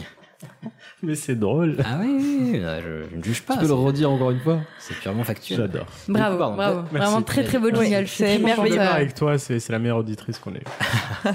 Euh, chroniqueuse. Euh, mais- chroniqueuse. Et bah du coup après toi, Victoire. Alors, euh, donc euh, moi j'ai choisi de vous parler du- d'une passion euh, que je que j'ai découverte il y a quelques années quand je suis allée vivre euh, dans une ferme euh, communautaire en Andalousie. Euh, c'est la passion des chèvres. Donc, euh, je me suis occupée d'un troupeau de 120 chèvres. Putain, C'est énorme. Ouais, pendant une année entière. Je savais pas que j'allais rester un an au début, mais au début c'était un mois, puis finalement j'ai décidé de rester un an. Ça doit être archi bruyant. Euh, alors 120 chèvres, ça fait pas énormément de bruit ouais, sans déconner. ça fait euh, ça fait beaucoup beaucoup de bruit, surtout que les chèvres sont des animaux euh, bavards et Oh beaucoup là plus là. que des moutons, par exemple, Ah ouais? Ou même que des vaches. Oui, Ou que des poissons. C'est Ou que des ratés. Donc très concrètement, qu'est-ce que je faisais? Eh ben mes responsabilités. Alors il y a quelqu'un hein, qui m'a montré comment m'en Mhm. occuper. et Il y avait toujours une, une responsable vraiment du troupeau, mais elle a de plus en plus, elle m'a de plus en plus laissé faire. Et donc euh, mes responsabilités, c'était de traire euh, l'ensemble du troupeau à la main, puisqu'il n'y avait pas de machine. Mais t'avais des ampoules, enfin 120 Dès chèvres. 6 heures euh, du matin. Oui, alors euh, j'avais pas d'ampoule. En revanche, j'ai euh, une très grande force dans les poignets. Mais tu m'étonnes. Voilà. Et, Avis euh, aux agresseurs. C'est des comptes pas. Elle te chope le bras, elle te le très direct. hein. Ouais. Et, euh, et j'avais, j'avais un peu des, des j'ai, du coup, j'ai des mains assez musclées. Encore parce que ça demande beaucoup de, de muscles Ça dans peut les mains. intéresser ça. Et une certaine technique. Lors Alors, j'ai- speed dating, euh, c'est le genre de choses qu'il faut que tu dises quoi. Euh, bah justement, ça, ça peut aussi faire peur. Je, je mais Euh, mais donc je, je m'occupais de, de traire les chèvres. Alors c'était une opération assez complexe parce qu'il faut d'abord euh, séparer les petits des chèvres, car euh, comme euh, tous les mammifères, les chèvres euh, n'ont du lait Oui, que quand elles ont des si petits. elles ont des petits. Donc il faut sans arrêt euh, les faire se reproduire. Et donc le matin, quand tu arrives, euh, elles sont ensommeillées. Et donc la technique, c'était de ne pas allumer tout de suite la lumière, Tu leur sautes dessus. afin qu'en leur sautant dessus, tu puisses prendre les petits, les mettre de côté, afin de pouvoir traire leur mère. Oh là, attends, c'était quoi déjà ce truc? Non, c'était pas la Saint-Barth, c'est la, la... Bref, pardon, je, pars, je passe, mais euh, une- ça, me, ça me donne une... Merci pour ton intervention. Mais non, ça me, ça me fait penser à un, un principe de Blitzkrieg où, euh, genre, dès le matin, furtivement, tu Non, ça, il faut, il faut, cibles. il faut y aller, quoi. Il faut, et en plus, les, les petits apprennent très très vite, parce que c'est des animaux très malins. Donc, euh, les petits apprenaient de plus en plus vite à se cacher et tout. Et toi-même, à 6 heures du matin, t'es pas euh, hyper réveillé dans tes bottes et ta combinaison bleue. Donc, euh, c'était, voilà, c'était, mais ça te croire. réveille, quoi. Au bout de, t'as attrapé 37 chevreaux, tu vois, tu, Ah la vache. ouais, tu les enfermes tous quelque part et pendant ce temps-là, tu commences à traire leur mère, donc avec un seau en, en aluminium. Mhm. Alors, il faut bloquer euh, la patte de la chèvre, car elles ont tendance Ah. à s'enfuir. En plus, certaines ont leurs habitudes, certaines n'aiment pas être traites avant d'autres, euh, certaines n'aiment pas être traites Oh, tout C'est une court. blague. Mais c'est pire que de bosser dans une maison de retraite quoi. Enfin c'est. euh, Euh, alors, j'ai mais- jamais testé euh, la on, maison de les, on les retraite. traite pas dans les maisons de retraite, Camille. non mais je- Je confirme, j'ai bossé là-dedans. Mais non mais j'allais pas dire. du tout ce que j'ai fait. J'allais dire, les personnes d'un certain âge ont leur habitude également. Oui, voilà. Voilà. Là, d'accord. Donc il fallait, il fallait faire ça. Et puis après la traite, il faut amener le lait euh, à la chèvrerie. Euh, et puis il faut, il faut préparer toute la, toute la chèvrerie pour que, pour que voilà, pour qu'elle puisse partir. Et puis ensuite, moi, je les emmenais. Donc il y avait un moment à 9 heures le matin, euh, parce que ça dure quand même donc un certain temps, hein, tout ça. Ah bah oui, de. Et donc à 8h30 ou 9h, euh, je j'ouvrais la barrière et là on partait dans les montagnes toute la journée. Avec les, les 120 chèvres. Et parfois leurs petits. Et la petite balade. Et là, euh, grosse balade, grosse balade, parce qu'il fallait escalader les montagnes, il y avait tout un chemin et tout, donc on marchait pendant 6 heures ou quelque chose comme ça. Et t'avais pas un âne pour... euh, Euh, non, euh, moi, je, alors j'ai essayé, parce qu'il y avait des chevaux, et j'aime vraiment beaucoup monter à cheval, donc j'ai essayé de faire de la garde de chèvre à cheval, mais j'ai j'ai échoué. j'ai vraiment échoué, parce qu'en fait, les chèvres ont pas du tout peur des chevaux. Et elles ont, ouais, voilà, c'est les la et j'étais pas, probablement pas assez bonne cavalière. Euh, j'avais un, une chienne qui s'appelait Marisol, mais qui était censée Oui, désolé. Qui était censé faire des amendements qu'elle n'a pas fait. qui était censé euh, euh, aider à garder un troupeau, qui avait été entraîné pour euh, garder un troupeau, mais les chiens désapprennent très vite ce genre de choses. Et en plus, moi, je savais pas comment diriger un chien pour garder un troupeau. Donc en fait, elle servait surtout à garder compagnie à mon sac à dos, euh, histoire que les chèvres euh, ne mangent pas mon sac à dos. Ah, c'est, alors, c'est Car on va, on va, on va y venir au régime alimentaire des chèvres. Ah, attends, je me, suis, je me souviens plus si tu l'as précisé, mais c'était dans quelle région tu l'avais fait? Alors, ouais, en Andalousie, Ouais. j'ai, j'ai vécu. Euh, donc c'est une communauté au nord de Séville. Une Donc, au communauté sud de de l'Espagne. combien de personnes C'était une communauté de 40 personnes qui existe depuis 30 ans et qui a compté jusqu'à 250 membres. Putain, la Mmh, vache, mmh, ça mmh. va. turnover. Si peu. Ouais, ouais. Mais les gens qui, mais on reparlera plus tard de la communauté, mais euh, voilà. Donc, je précise quand même que c'était pas un cadre euh, d'agriculture euh, intensive ou un cadre même d'agriculture extensive, puisqu'en réalité, le lait produit par ce troupeau de chèvres était destiné simplement à la consommation de, de la ferme et de la communauté, Mmh. et que s'il avait fallu suivre euh, des critères de productivité, de, euh, de voilà, d'efficacité dans la production, eh ben, on n'aurait certainement pas eu 120 chèvres, on n'aurait pas eu celle-là, on n'aurait pas dédié une personne à surveiller le troupeau toute la journée. Enfin, c'était pas exactement le but. Il y avait aussi euh, d'autres Ah, vertus ouais. à, à Un cette espèce d'équilibre. Euh. euh, l'équilibre, l'intérêt que c'est de s'occuper d'animaux, l'intérêt que c'est de, de se promener toute la journée dans la nature, euh, le fait que bref, il y a une autre relation à ces Mhm. animaux que simplement euh, C'est allier l'utile à l'agréable, Ou- tout en respectant l'animal. ouais quelque chose comme ça. Ouais, ouais. Mais donc ça faisait quand même beaucoup de beaucoup de chèvres. Oui. Morale de l'histoire, oui. Voilà. Euh, alors des chèvres, il y en a aussi beaucoup dans le monde, hein, parce qu'on en compte un milliard. Putain de Ouais. Dieu. Ouais, c'est quand même moins que les poulets, on doit compter quand même 250 milliards, je crois. Mais euh, en tout cas, euh, c'est c'est aussi moins que les vaches et les moutons. Euh, et il faut savoir que ce sont euh, les premiers animaux qui ont été domestiqués par les humains il y a seulement 10 000 ans. Pas mal. Mm, mm. Mais parce que on sait pourquoi? Eh bien, euh, je ne sais pas. j'imagine qu'il y a une raison, je pense mais je, Ça se mange, ça se attraper c'est cornes, petit. En fait, euh, c'est très très rustique. La, la peau est sympa. Voilà, Il c'est vraiment tout, euh, un euh, animal tu qui peux sert tout. à tout. Mais Ah tu oui. peux faire. Oui, c'est vrai que tu fais Tu du peux lait, tout faire avec une chèvre. euh, Ouais, tu peux vraiment tout faire. Hmm. Ouais. Et euh, il y a un autre intérêt à ces animaux, euh, c'est qu'ils sont très malins. Mhm. Les chèvres sont très très futées, contrairement aux moutons, euh, qui euh, donc la chèvre a la réputation injustifiée d'être un peu sotte, alors que pas du tout. Ah, moi j'ai plutôt l'impression que c'est un animal du démon, quoi, avec Ouais. leurs yeux qui partent en couille. Moi, c'est, pour Alors, moi, c'est, un peu comme le chat, mais en plus couille. gros, Euh, leurs juste yeux à la ont des pupilles rectangulaires, Le notamment euh, dans la Sérieux lumière vive. Oui. Mhm. Euh, et euh, cette forme euh, d'yeux, et aussi la position de, de leurs orbites Mhm. sur leur crâne, leur permet de voir quasiment à 360 euh, à, à 360 degrés. Oui, enfin, elles, ont, mais- elles ont pas un regard de Brest quand même, quoi. Enfin, c'est euh, Oui. un regard de chèvre, c'est pas. Et ben, si tu regardes une chèvre Ah. dans les Ah. yeux, euh, tu vas être intimidé parce qu'en fait, elle, elle voit jusqu'au fin fond de ton âme. Oui, bah c'est ça le problème. Ouais, Parce que c'est c'est l'autre diable, l'animal du diable, c'est C'est- ça. c'est bien ça que- le- oui, le côté- du diable. alors le qu'un mouton, Satan. par exemple, tu peux pas vraiment le regarder dans les yeux. Et surtout, le mouton, tu vas pas du tout pouvoir le différencier de ses congénères. C'est pourquoi on ne nomme pas les moutons. Bon, alors que- oh. Que- attends, Ah non, non, je t'assure. Non, non, tu alors qu'on nomme les chèvres Alors, moi, le troupeau. Moi, j'ai nommé tous les, tous les moutons qu'on a égorgés pendant la nuit. Oh non. C'est vrai? Non, mais c'est c'est bien, ça leur donne une certaine. euh, Ouais, humanité. Oh, un steak de moule. Non, les chèvres. Alors après, je sais pas si c'est fréquent dans les élevages de chèvres, parce que je n'ai fréquenté qu'un seul élevage de chèvres, mais c'est vrai que le nôtre, euh, donc je dis le nôtre même si je n'ai pas remis les pieds là-bas depuis des années, mais euh, en tout cas, chaque chèvre avait euh, une carte d'identité avec euh, un nom, Non. euh, oui, avec un thème par année. Euh, donc par exemple les fleurs, euh, les étoiles, etc. Et euh, la lettre, la première lettre de leur prénom correspondait à leur famille. Parce que donc ça c'est aussi très important à savoir sur les chèvres, c'est euh, qu'elles fonctionnent par solidarité familiale. C'est-à-dire qu'il y a des clans en fait dans le troupeau Sérieux qui fonctionnent comme de véritables mafias. Euh, C'est-à-dire qu'elles traînent tout ensemble. Donc évidemment les troupeaux sont entièrement féminins hein, puisque euh, on n'a aucune utilité des, des mâles. Oui, bah traire, ça. Ah bah oui, c'est vrai. Bah en fait il n'y a pas d'élevage si tu tues pas les mâles. Et il y a aucun. pas de reproduction si tu tues les mâles. Alors oui, mais combien faut-il de mâles pour euh, entretenir Un euh, suffit. Voilà. Astuce. Ah bah c'est vrai. C'est- c'est vrai. c'est un. Et il devait se sentir seul Alors, Il était quoi dans son je vais parler des boucs euh, tout à l'heure, ok. mais en plus il faut pas que les boucs soient tirés du même troupeau évidemment. Donc c'est d'autres boucs. Ce qui veut dire qu'en fait dans un troupeau chaque année, si t'as 50 chevreaux qui naissent sur un troupeau de, de 100, Hmm. Bah, ben, t'as tu, 50 tu kebabs, gardes. quoi. Bah oui, c'est ça, exactement. Bah tu, tu ne gardes aucun de ces petits, D'accord, ok. car ils ne servent à rien. D'accord, ok. Mm. Mais les gens ont assez peu conscience euh, de ça quand tu leur parles d'élevage. Ils croient que on garde tout le monde, alors que non. Mhm. En fait, un élevage, tu dois tuer les petits mâles. Tu es Mais- obligé. Mais c'est comme avec les poules, quoi. On dit, oui, mais du coup, faites quoi des coques? Bah, des putains de nuggets, quoi. Mm. Enfin, Exactement. Bah voilà, c'est ça. Mais c'est pour tous les élevages euh, la même chose. Euh, pourquoi je vais vous raconter ça? Oui, parce que alors voilà, donc du coup les mâles n'avaient pas l'honneur d'être euh, nommés, sauf mon préféré qui s'appelait Chaussette, mais je vous raconterai son histoire plus Ah. tard, peut-être. Oui, si, j'aime bien celui-là. Il y avait donc une, une année thématique des vêtements, si j'ai bien suivi. Alors non, lui c'était vraiment euh, complètement par hasard, mais je raconterai l'histoire de ce pauvre Chaussette plus tard. D'accord. Euh, qui m'a servi à prendre un certain nombre de selfies euh, adorables et ensuite on l'a On m'a fait un- une veste en cuir qui m'a servi à prendre plein de selfies adorables. C'est ça.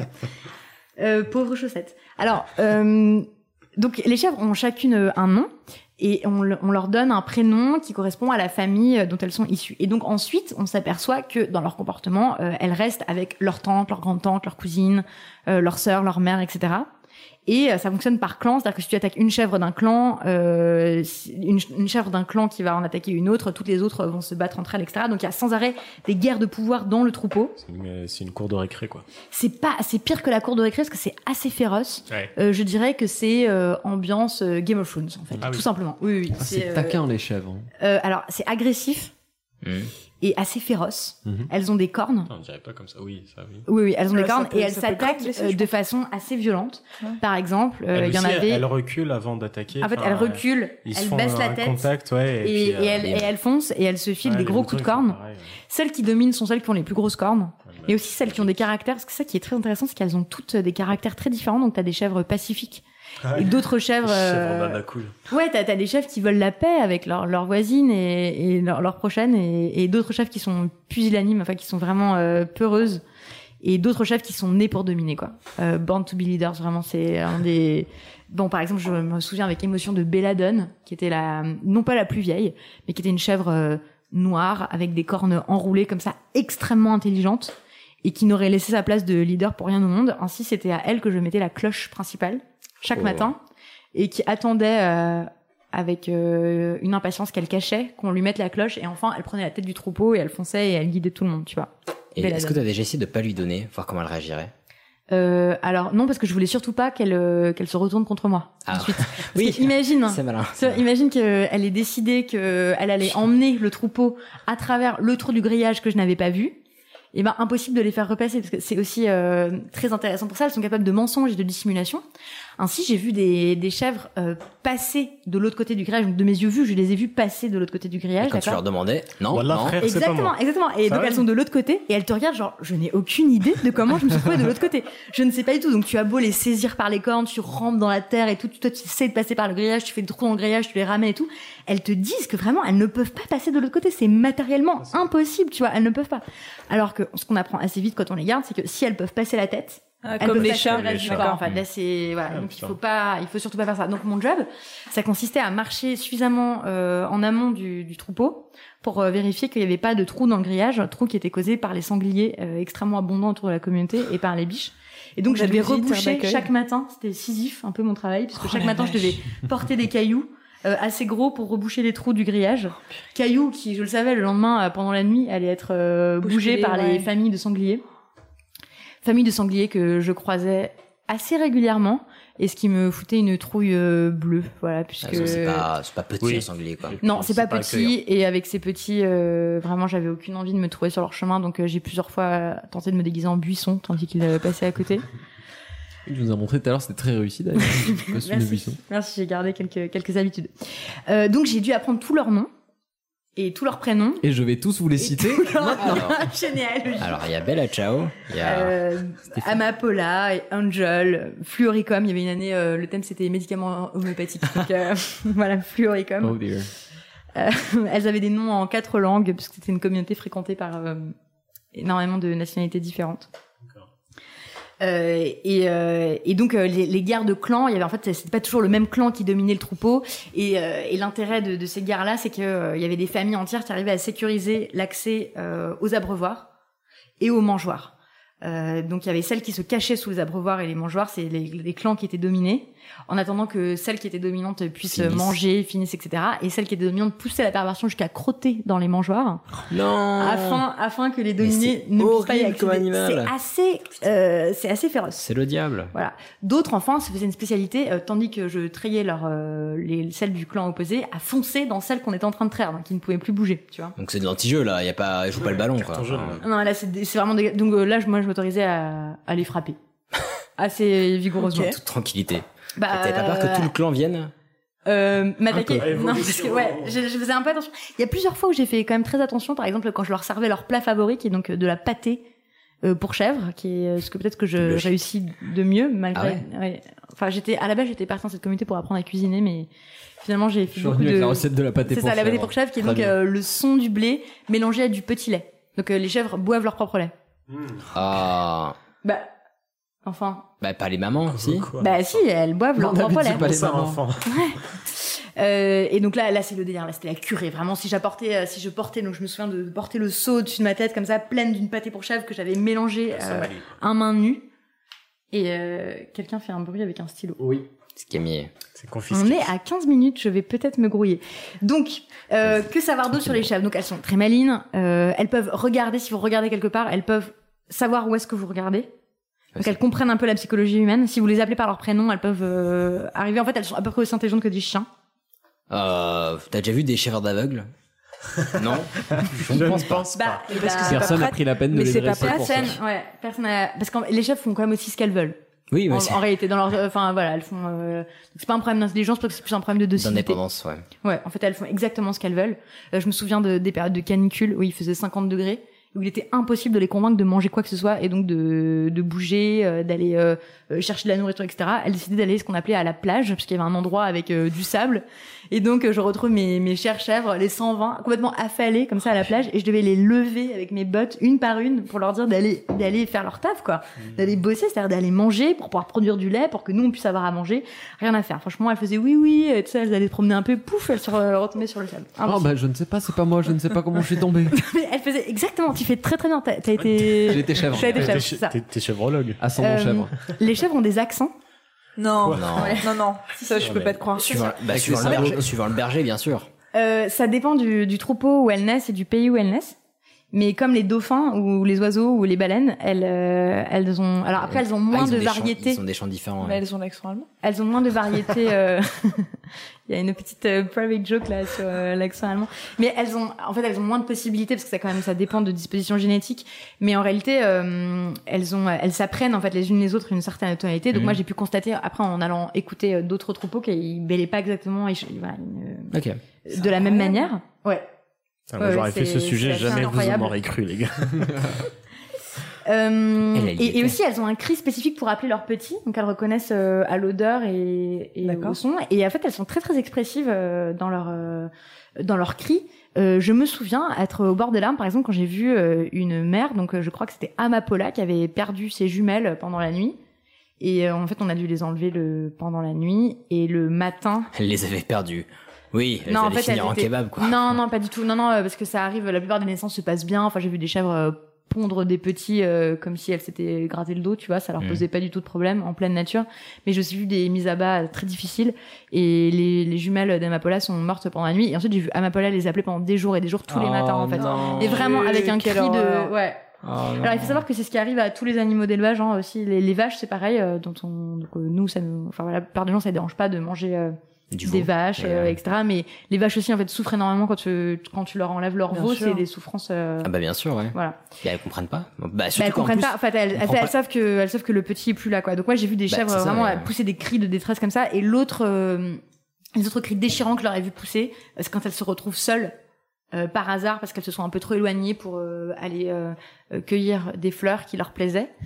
Euh, parce qu'elles ne broutent pas l'herbe hein, ce sont pas des moutons euh, elles choisissent les végétaux qu'elles veulent manger comme les biches et comme les chevreuils.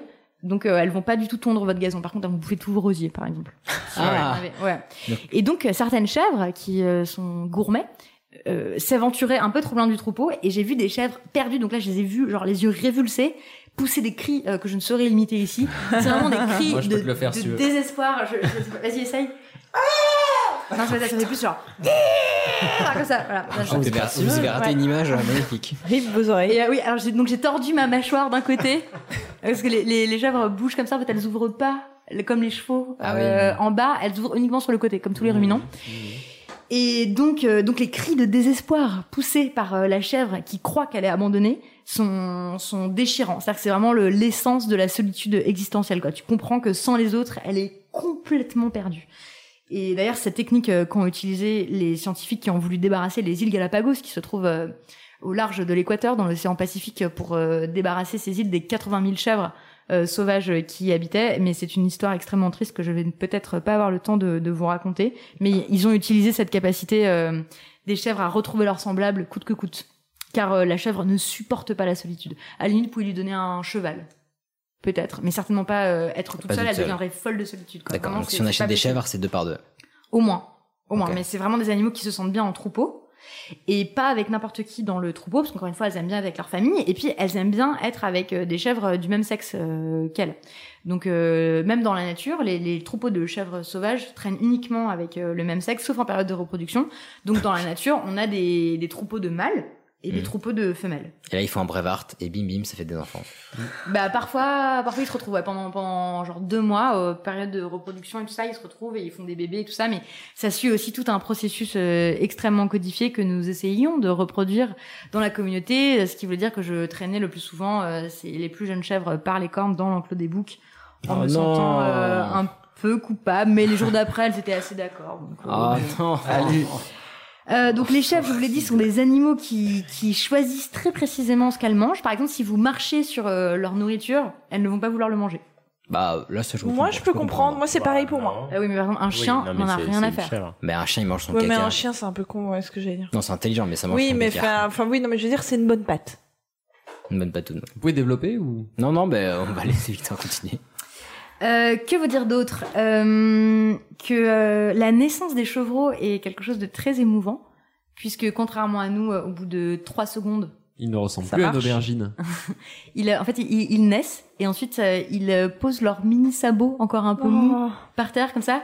Et ensuite ils tremblotent sur leurs petites pattes. Et il marche direct après. Et en 10 minutes, ils sont debout, quoi. Et leur mère les a léchés de la tête aux pieds, à manger le placenta.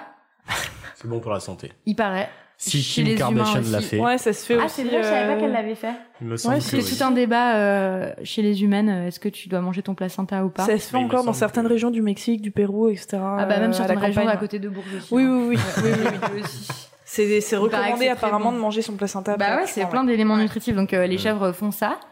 Et ensuite, les petits chevreaux euh, suivent leur mère. Alors parfois, il faut les aider à téter parce que les pieds sont tellement gonflés qu'il faut aider les, les chevreaux, donc euh, leur mettre le pied dans la bouche et tout pour qu'ils y arrivent. Mais il y en a d'autres qui arrivent très bien. C'était le cas de mon bien-aimé Chaussette que sa que le sa fameux. mère a rejeté, Ah. qui du coup était tellement affamé de lait et d'affection qu'il me servait pour déboucher les pieds de toutes les chèvres euh, dont les pieds étaient trop difficiles.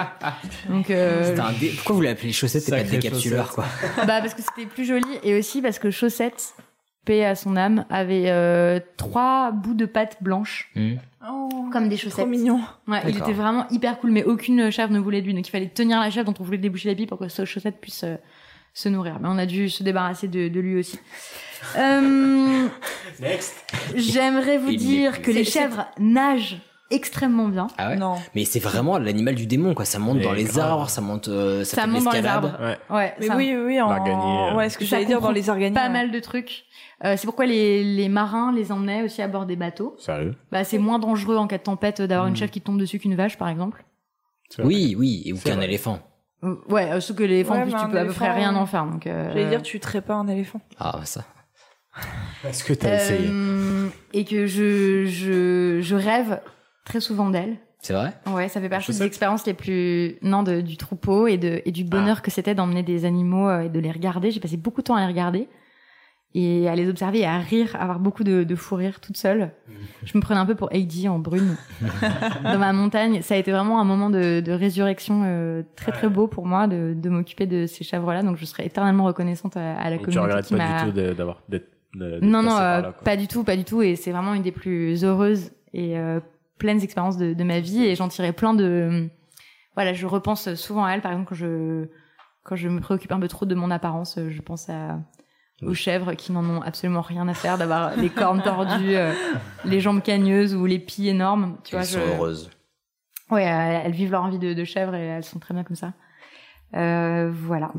Et euh, par curiosité, qu'est-ce qui a fait que t'es allé dans cette communauté et qu'est-ce qui a fait que t'en es reparti Alors, euh, bah, j'y suis allée, j'y suis allée parce que j'avais un, un- euh, j'avais une crise de sens. Euh, donc, je trouvais que ce que je faisais n'avait pas grand sens et surtout, j'étais très frustrée de ne rien faire de mes mains. Mhm. Euh, je faisais que toucher des ordinateurs et des téléphones toute la journée. J'étais reporter au, au journal de 20h et de 13h à France 2 à l'époque. Et j'étais pas très heureuse. Pas du tout même. Euh, et j'avais vraiment un grand manque de travail euh, concret. Aussi, j'avais envie de travailler dans un endroit où les gens seraient bienveillants et ils seraient pas dans l'extrême compétition tout le temps. Je comprends. Voilà. Oui, c'est vrai que dans une communauté, il y a moins de, moins de Startup Nation. Bah ouais, c'est vraiment des gens. Enfin, je veux dire, tu peux pas vivre dans une communauté euh, si les gens font pas un travail euh, très important sur eux-mêmes. Et c'est simple, si, c'est vraiment un endroit où où si les gens ne soignent pas leurs relations, la communauté explose. Donc ça veut Mhm. dire que tout le monde se traite euh, correctement euh, et avec beaucoup de voilà d'humanité et de et de profondeur. Et c'est ça que je, je cherchais. J'étais aussi intriguée par le fonctionnement communautaire. Parce que je- en fait, je suis partie en faisant du woofing pendant un mois, et donc j'aurais pu, euh, j'aurais pu aller vivre dans une famille, mais vraiment, ça m'intrigue depuis longtemps euh, la vie en communauté. Mhm. Euh, voilà. tu, les as, j'avais- tu les as trouvés comment? Euh, sur le site du woofing, je savais que c'était le mois de mars. Euh, je savais pas parler espagnol. Il faisait très moche à Paris. Et je m'étais dit que ce serait sympa d'aller en Espagne, donc j'ai cherché ce qu'il y avait comme woofing en Espagne. Et j'ai vu qu'il y avait plusieurs communautés, donc j'ai regardé les communautés, et j'ai vu que celle-là, il cherchait quelqu'un pour cuisiner. Et j'aime beaucoup cuisiner, je voulais apprendre, alors je me Mhm. suis dit que j'allais aller là-bas, et en fait quand je les ai appelés, ils m'ont répondu tout de suite. Enfin, tout était très très fluide, et ce que je Ouais. prends comme un bon signe dans la vie en général, quand tout se fait facilement, c'est qu'il faut y aller, quoi. Donc euh, j'y suis allée au début pour un mois, et en fait je crois que je suis arrivée là-bas, les premiers jours, je me suis dit que Enfin, ça y est, quoi. Je pouvais enfin respirer. euh, Ça allait bien. Les gens étaient gentils. euh, C'était, c'était, c'est très très beau Ouais, cet endroit. Les gens étaient sains. euh, Ouais. Les gens étaient étaient beaux aussi. Euh, je- non mais qui a aidé à prendre une décision. non mais oui, les gens étaient beaux au sens de. Une belle personne. Ils étaient Ah, en bonne ouais. santé. Même extérieurement, je trouve Ah, que ça, ouais. ça finit par se voir. Mm. En fait, des gens qui ont pris soin d'eux, euh, qui sont très apaisés, qui sont réfléchis, qui Ils avaient l'air sereins, Ah, voilà, ils avaient l'air seurins et tout. Donc euh, moi, je sortais d'un endroit où euh, Tout le contraire de Paris, quoi. qualité, mais c'est pas pareil, quoi. C'est pas. Et moi, j'ai- j'avais vachement cette énergie-là, donc euh, ça m'a fait beaucoup de bien d'aller là-bas. Et puis après tout ce que j'y ai fait, euh, j'étais euh, j'étais émerveillée, quoi. C'était exactement ça dont j'avais besoin. Ce dont j'avais besoin. Euh, J'allais me promener toute la journée. euh, euh, dans les montagnes, je faisais quelque chose de concret, je voyais le, le résultat du, du voilà entre le début et la fin de ma journée. Enfin, Mhm. j'ai vraiment adoré. Et je suis partie parce que au bout d'un an, finalement, ça ne, ça ne me convenait plus. Et puis, euh, mon père était très malade, alors j'ai décidé de l'accompagner euh, jusqu'à la fin de sa vie. D'accord. Voilà, donc je suis rentrée. Ok. Voilà. Bah ouais, sacrée expérience. Bah écoute, merci d'avoir partagé ça avec nous. Eh bien, merci de m'avoir écouté. J'ai une mini question. Oui. Vas-y. Pourquoi Chaussette est mort Alors, Alors, tu te euh, poses vraiment la question. Je pense qu'il a pas trébuché sur un caillou, hein, chaussette. Non, mais euh, parce que euh, parce que vraiment, on peut pas garder les petits. Ouais, fallait faire du kebab. Bah non, c'est pas ça. C'est que qu'est-ce que t'en fais une fois qu'ils grandissent Du Ouais. kebab. Alors, C'était un êtes pas mal. familier avec la gastronomie andalouse. hein. C'était un mal. Bah Oui. oui, Oui. Chaussette. Bah, euh, On c'est- dit Oui, une chaussette. Ok, ok. non, non. Chaussette était un mâle et Chaussette euh, ne pouvait pas vivre comme comme tous les autres. Euh, surtout, il faut les tuer avant la puberté, sinon la viande est vraiment pas bonne. Et en plus, ils commencent à, à essayer de se reproduire avec leur sœur, donc euh, c'est pas une bonne idée. Donc, au bout de quatre mois, il faut tuer les chevreaux. C'est des chevreaux que j'avais vu naître, hein, donc. c'est Euh... très drôle parce que tu, horrible. tu dis ça avec beaucoup Ça a de être détachement. dur pour toi. Mais ouais, je pense que sur le Euh, coup, le ça Ouais, sans déconner, ça a dû être premier, dur. Bah, moi, ça m'a fait beaucoup réfléchir. Alors ça, c'était aussi une expérience intéressante. Du coup, je suis désolée, je gratte encore des mais minutes, gratte, gratte. Vas-y, vas-y, gratte, Euh. Ça t'a fait réfléchir sur la castration. sur- alors, on les castrait pas, Oui, vu que vous les tuiez direct. Euh, mais en revanche, euh, ça m'a vraiment fait réfléchir au, à l'importance euh, de, de la viande et, euh, et à ce que ça voulait dire en fait de, de consommer de la viande. Donc euh, Mais moi, la viande c'est n'est pas que que des produits issus de la viande aussi, parce que là, pour avoir du lait, bah, euh, ou pour avoir Oui, un truc viable, vrai. on est obligé de buter les mâles, quoi. Bah oui, c'est ça, c'est vrai. Donc euh, euh, moi, je mange pas. Enfin, ce que je dis souvent euh, en forme de provocation, c'est que je mange pas d'animaux que j'ai pas tués moi-même. ce que tu m'as dit. Du coup, je t'ai dit qu'on on ferait en sorte que la salle de bain soit Voilà. euh, prête pour ça. Mais mais c'est vrai que en fait, il faut se rendre compte que la, la vie animale, ça a de la, ça a une grande valeur. Hmm. Euh, je pense vraiment que nous, on en fait n'importe quoi. Ah oui. Plutôt, la oui. façon dont on traite les animaux et tout. Enfin, Clairement, quand on fait un double cheese ou un 280 de McDo, Ouais. euh, C'est, enfin voilà, donc euh, je, enfin je juge pas ça, mais je, je- enfin si en fait, si je le juge, je pense que ça, tu fais bien. c'est pas, voilà, c'est pas. hum, bah, le problème, c'est pas de manger de la viande ou de d'utiliser des produits issus des animaux, c'est d'en faire de la merde, en fait. Oui, enfin c'est-à-dire que je pense que donc je, je moi je le, j'en consomme à titre euh, très très exceptionnel et quelque part je, je me dis que je, je sais ce que ça vaut. Hmm. Donc si mon voisin euh, à la campagne fait un méchoui et tout, bah genre je vais ok, je vais manger un bout d'agneau quoi pour euh, aussi parce que je sais pas, ça m'a. Je, je- Non, mais je, trouve qu'il faut pas gaspiller la viande. Ouais, il faut bah pas, tu vois, c'est pas, c'est pas une carotte quoi. C'est, Mm. euh, ça a été un être vivant à un moment. Pas. Et donc euh, oui, euh, la, la- le moment où il a fallu tuer les 50 chevreaux, euh, que donc j'avais vu naître, euh, que je voyais, même si j'essaie de pas trop les personnaliser, on leur donne pas de nom et tout, mais quand même il a fallu les tuer.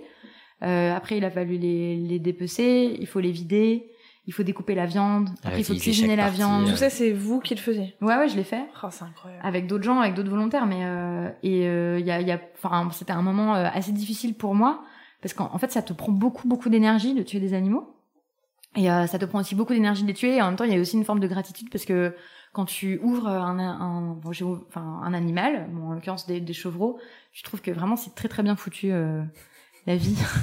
non mais c'est, c'est, c'est bien foutu là-dedans, dis donc. Non mais il avait bien rangé le bordel, tout non mais c'est vrai, mais c'est vrai, tu sais, l'ensemble des membranes et des tendons et de comment ça fonctionne et de comment tout ça est articulé, c'est quelque chose de, enfin, de complètement euh, fascinant à voir. Et après, il a fallu euh, les cuisiner et j'étais aussi chargée de la cuisine, donc. Euh, euh, donc voilà, et donc euh, tout ça c'est des, c'est de la nourriture euh, qu'il s'agit de, de respecter Mhm. et d'honorer. Et c'est pas n'importe quoi en fait.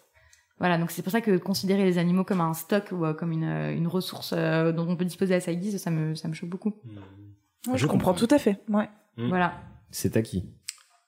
Tout à fait. Bah écoute, merci beaucoup pour tout ça. J'espère que Yes. ça, Carrément. ça ouvrira euh, bah, des, peut-être des, des, des vocations, des, des portes à certaines personnes qui Mais moi j'encourage les gens à faire du woofing, hein. c'est vraiment une super expérience. Alors petite explication de woofing pour ceux qui ne savent pas ce que c'est. Euh, je crois que c'est World Organic, euh, euh, je sais pas quoi, for farming ou un truc du. Bon, en gros c'est un- une organisation mondiale pour euh, la- l'agriculture euh, biologique, pour le, le volontariat dans l'agriculture biologique. Mm. Donc il y a des, on peut aller faire du woofing euh, partout dans le monde. Euh, Il y a des fermes qui cherchent des volontaires euh, pendant une certaine durée et voilà et qui vous En général, t'es en logé, fait, ils te- nourri, voilà, t'es blanchi, logé, ouais. nourri, blanchi, en échange d'un certain De nombre d'heures ouais. de travail. Et donc, moi, c'est ce que j'ai fait pour aller vivre là-bas. Ok, cool. Bah voilà, on, Bien, vous- bien, bien. on vous encourage à le faire et puis à, à nous, à nous relater vos expériences. Oui. Et sur ce, passons Un sujet euh, différent. un peu différent. Je vais aller dormir dans l'écurie. Hein tu dors avec tes pompes Pyjama, brosse à dents. Merci, mais je ne me servirai que de la brosse à dents. Alors, donc on va parler des pyjamas. Déjà, vous êtes plus quoi euh, Chemise de nuit, caleçon, Gandora. poil, Gandora. Moi, nuisette, à donf. Avec, sans chaussettes. euh, Attends, pour soi ou pour le conjoint ou la conjointe? Bah pour toi, je parle, à- je parle à toi. Euh, Vraiment? On va Oui. faire, Pas de euh, chaussettes. Boxer. Boxer? Ouais, généralement. Toi, c'est mes caleçons, Camille? Ouais. Mais un Tes, cal- un tes petit caleçons et mes t-shirts. Ah ouais, non, mais en hiver, Un on petit se caille le pyjama en hiver, je dis pas. C'est C'est vrai. agréable. Moi, toute l'année, caleçons toi et t-shirts. T'as un joker si tu veux. Non, non, euh, je, non, mais je réfléchis. Euh, non, moi, en hiver, j'aime bien les, les, veste en cuir. les matières. ça. une veste en chevreau. Non, une, moi, j'aime bien les, les matières euh, très, très, très, euh, Molles. Pilou, pilou. comme ça. Ouais. D'accord, ok. Voilà. J'aime bien ça. Et en été, euh, j'aime bien rien. Et les chaussettes, du coup, pardon. Pauvre Ok. Lucette. Très bien. Euh, bon bah on peut, on peut, voilà, je vous. Moi, je bah, juste curieux. C'était la fin Ah, je l'ai dit Ah, Vas-y. pardon. Boxer. Principalement, ouais, un caleçon. De temps en temps, en hiver, je suis pas contre un pyjama, euh, pyjama, quoi. Hmm. Parce que c'est un côté un peu cocooning sympa. Puis c'est un côté. Et sinon, en été, je dors à poil. Avec hein, après, grosses euh, chaussettes en laine l'hiver. Ah moi je peux pas dormir avec les chaussettes. Ah, Oui, enfin, c'est. Non, pas dormir, mais t'endormir avec les chaussettes et les enlever Oui, dans ton sommeil. C'est ça. Bref, donc le mot pyjama vient du mot de, de l'hindou, euh, qui est le paejama ou le païjama, qui veut dire vêtement de jambes. Voilà, ça vient du 18e siècle. Jusqu'ici, tout va bien. Donc une Jusqu'ici, tout va nuisette, bien. mais pas un pyjama. Attends, de voir. Attends, on va, on y arrive. Euh, donc à l'époque, donc au XVIIIe siècle, ça vient du Moyen-Orient et de l'Asie du Sud, donc l'Inde, le Pakistan, le Bangladesh et l'Empire ottoman, pour être plus précis, surtout l'Iran. Et à la base, en fait, c'était une sorte de serwal, D'accord. voilà, Ok. qui était Et non attaché. pas l'inverse. Pardon, vas-y. Oui. c'était c'était attaché à la taille par une ficelle et c'était porté par les deux sexes, donc les hommes et les femmes. Ouais. Et c'était euh, souvent accompagné par une tunique ceinturée. Mais à la base, donc le pyjama, c'était juste le serwal. Mhm. Et aujourd'hui, on appelle ça donc juste une robe de nuit ou une robe de, robe de chambre. ou- Non, c'est pas pareil Non. ça. Non, Si. c'est pas, par- non, Si. c'est pas pareil. Moi, j'appelle ça comme ça. Très bien. Donc, le Donc on va Il faire est les. trop bien avec son cahier Oxford et tout, trop Le Ses pyjama. lunettes, son stylo et tout. On n'a pas le temps, on n'a pas le temps. Allez, on enchaîne. Le pyjama est arrivé en Europe. euh, On est parti. Ça va. D'abord en, en Angleterre. Concentre-toi parce que c'est c'est c'est toi qui passes après. En Angleterre. En, en Angleterre avec la colonisation des Indes. Donc euh, Pyjama. pas jama. Pyjama. Pyjama. C'est pas jama. Ça Je sais pas, je l'ai jamais dit en anglais. Ouais. Moi, j'appelle ça le PJ. Bref, donc ces roast beef là, ils ont ramené ça avec eux en, en, en le et ils l'ont présenté comme un habit exotique et un habit de détente. Et euh, leur usage n'était pas du tout répandu au début parce que justement Ouais. c'était euh, c'était très exotique exotique. Mais du coup, quand tu voyais quelqu'un en, en emporter, tu te disais ouais putain c'est un, grand voyageur, euh, et il a il a une connaissance mondaine. euh. Mais c'est vrai qu'avant, en fait, si je peux faire une toute petite Fais, interrogation, fais une interrogation. euh, une toute petite intervention. Interrogation, ouais. Euh, avant, tu dormais en fait en sous-vêtements. C'est ce que j'allais dire. Ouais, Il faut pardon. savoir qu'avant le 19e Pardon. siècle, en moi. général, les gens portaient leurs sous-vêtements pour dormir. Il n'y avait pas vraiment d'habit euh, à proprement parler, de, enfin, c'est un habit nuit. pour la nuit. quoi. Non, c'était les genres de fonds de robe, euh, enfin, ouais. Ou de grandes chemises pour les hommes. ouais. Votre Ah, ils grenouillère. sous-vêtements trop stylés aussi. Pardon Ils avaient des sous-vêtements trop stylés aussi pour dormir. Oh, 19e. Je suis Bah pas grave, des culottes fendues et tout, c'est Ouais, les bien. culottes fendues, je trouve ça trop Mhm. sexy. Ouais, Je suis d'accord avec toi. Ouais. C'est archi sexy. ça pratique. D'accord. Mais en tout cas, c'est dans, au 19e siècle que le pyjama connaît le succès. Euh, on commence à voir ce qu'on appelle les robes victoriennes et les chemises de nuit. Les robes victoriennes, c'était euh, des, des robes qui bouffant, traînaient euh, jusqu'au Ouais. sol, quoi. C'était une sorte de serpillière. Et les chemises de nuit, bah, s'arrêtaient à la, à la cheville. Et contrairement aux chaussettes, sorte de serpillière. oui, bah ça traîne partout. Il faut avoir la, euh, bref. Ouais, ouais. Euh, et, et contrairement aux chaussettes, je sais pas si vous vous rappelez, euh, plus les chaussettes étaient longues, Mm. plus Plus euh, la personne était riche parce que ça coûtait cher le tissu. exactement. Tu veux qu'on t'écoute Bravo, t'es trop chef. merci. Je, je, je peux continuer ce podcast avec vous. Euh, et, et en fait, avec le pyjama, c'est le contraire. Plus c'est épais, donc plus il y a de couches, bah, plus t'es pauvre. Parce que tu Ah n'as ouais. pas de couverture. Mais pour- parce que- Ouais, non, mais que non, pas parce les que moyens tu de te pouvais payer un Tu pouvais pas te cha- chauffer ta baraque euh, toute la Ah nuit. oui, c'est vrai. Ok. Voilà. Ça fait Voilà. sens. Et, et en plus de ça, les riches, eux, ils avaient des bonnets de nuit. Ah, la c'est tellement classe. classe ça. C'est classe. Oh, c'est hein. sexy. Genre, les longs je- avec un pompon là. Exactement, Oh là là. exactement. C'était un signe de luxe et ils étaient carrément euh, légués après leur mort. Genre, tu tu mettais ça dans ton testament. Bah, c'est truc fait, de- moi. le truc devait être dégueu ça. Depuis ma majorité. Alors, virgule parfaitement à la con, mais le Oui. pompon au bout des bonnets nuit ne servait à rien, puisqu'à la base, le pompon sur les bonnets était au-dessus de la tête pour amortir les chocs si jamais quelqu'un sur un, Bah, attends, travaillait se euh, prenait un truc sur la gueule. Chute de rideau Ah, de, c'était les, de les ton casques lit, de euh, l'époque? C'était un genre de casque. D'accord. Ok. Voilà. Bon, bah, mer- merci pour ton intervention, c'est très intéressant. Euh, du coup, bah, depuis que tu as parlé, on arrive au XXe siècle. Euh, C'est le début des grands créateurs de mode et, et de la haute couture.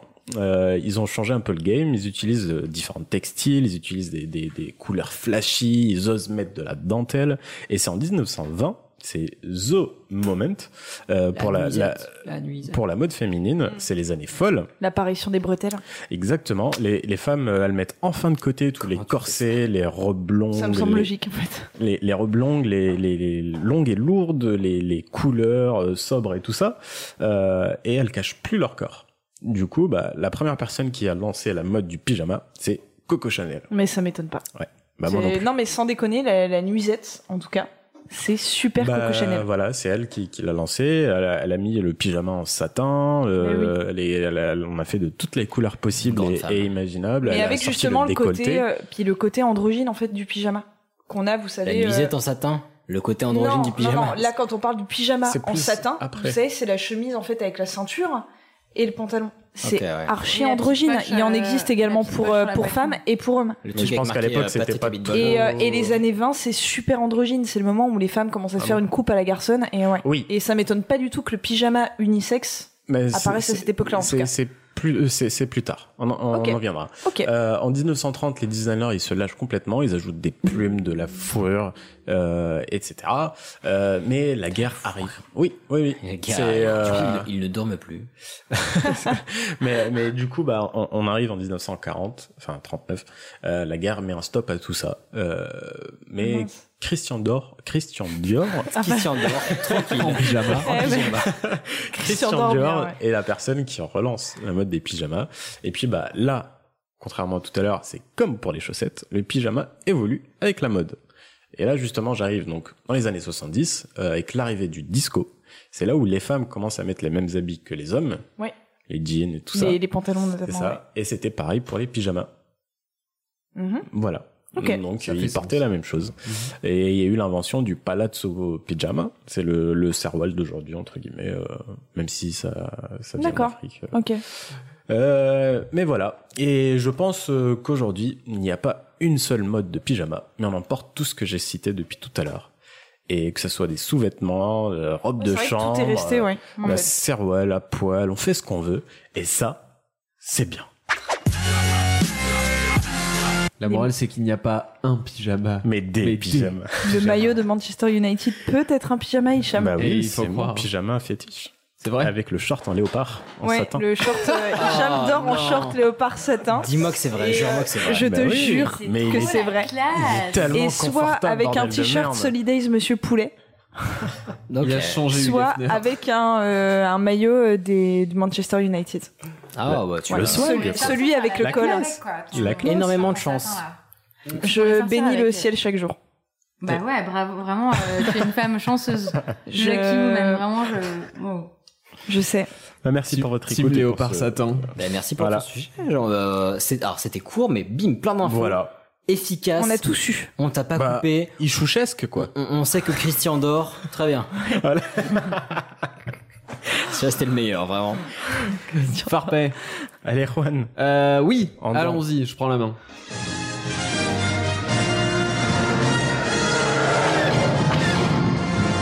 Il ressent aucun effet spécial. C'est tout ce que votre magie peut faire, Saruman Bon, voilà, je te trouve un peu dur, on croirait entendre un pro. Oh, mais moi, quand tu veux, tiens, tu connais l'effet spéciaux de la sonnette? Drink, drink, drink, drink. Allons-y. Donc, euh, comme je vous disais, à la base, je voulais vous parler des effets spéciaux euh, en général, mais c'est un peu lourd comme sujet, un peu très très long. Donc, on va se concentrer sur une petite boîte qui s'appelle Industrial Light and Magic, qu'on va appeler ILM, parce Oui, que ça va plus vite. Faisons comme ça.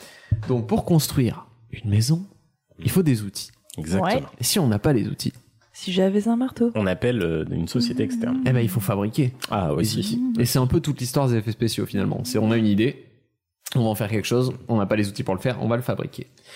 Donc, c'est de là que nous vient ILM. ILM euh, a été créé en 75 par un certain maçon de l'image qui n'avait pas les bons outils qu'on appelait George Lucas. Oui, Camille. Mais euh, alors, si je puis juste une interrogation.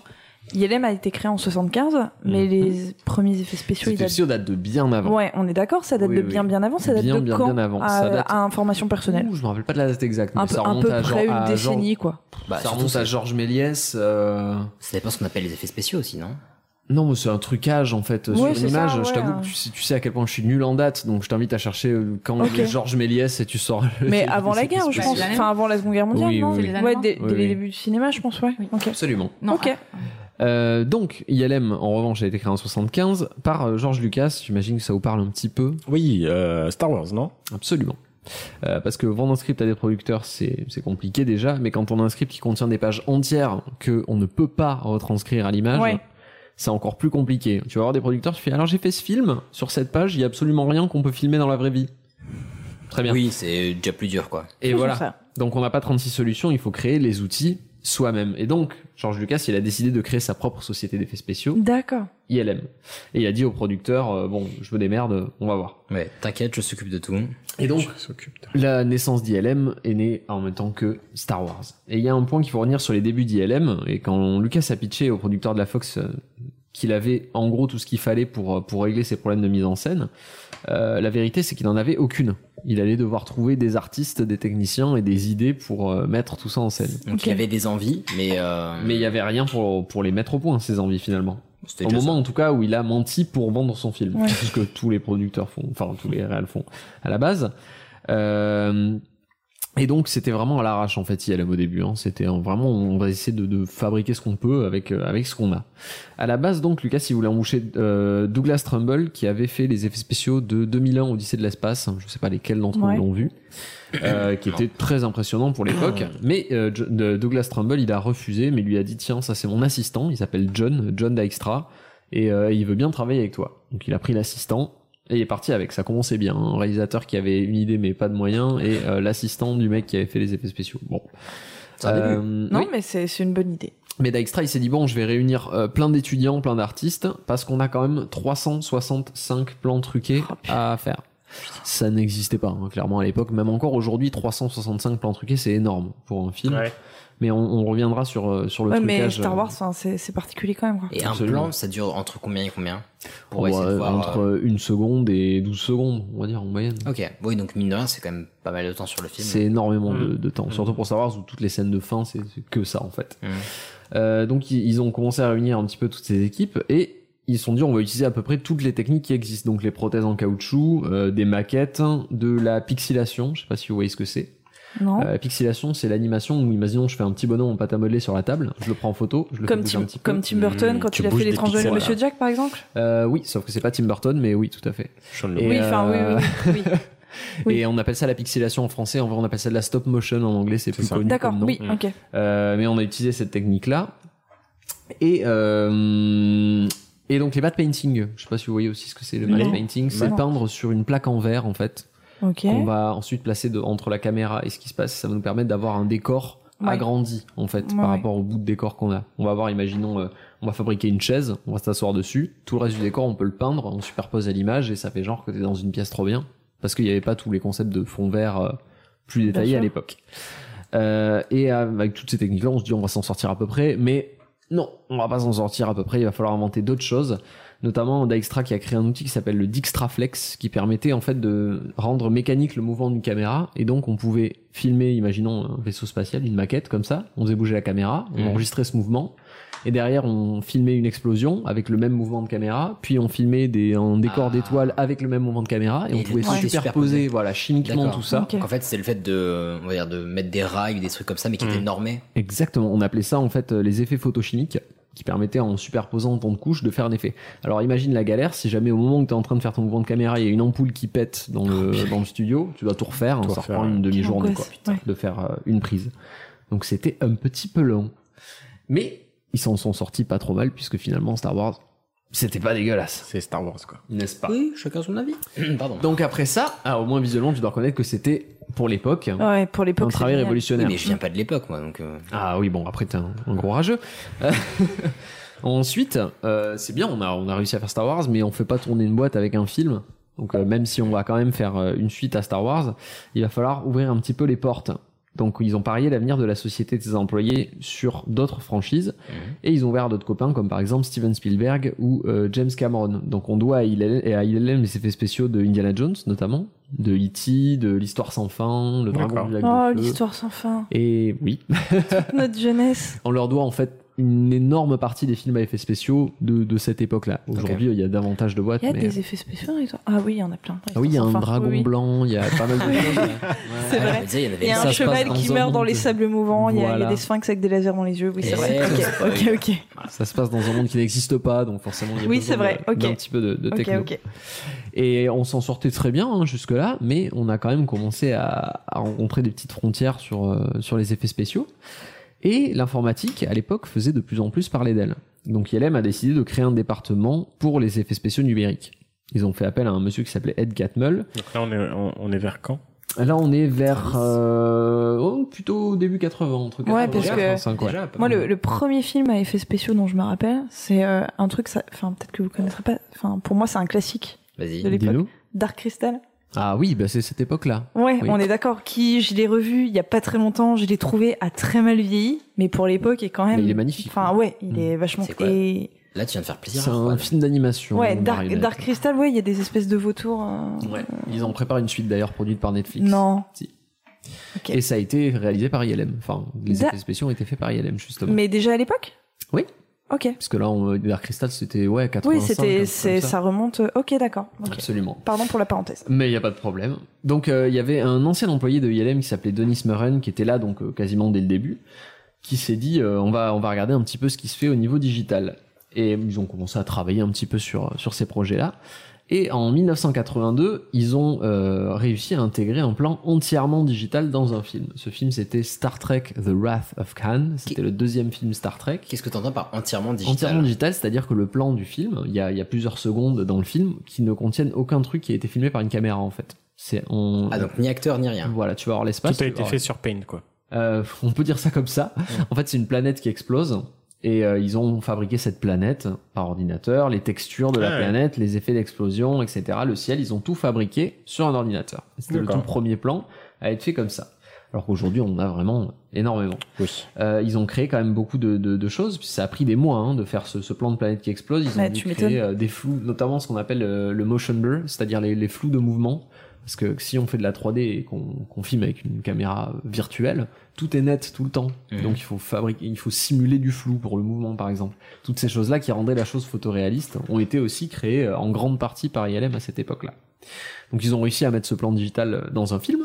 Et une fois qu'ils ont fait ce challenge-là, ils se sont dit, on pourrait aussi créer des personnages sur ordinateur. Putain, dur.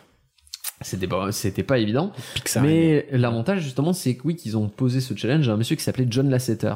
John Lasseter, vous en avez peut-être déjà entendu parler, puisqu'il a fini euh, chez Disney, chez Pixar, etc.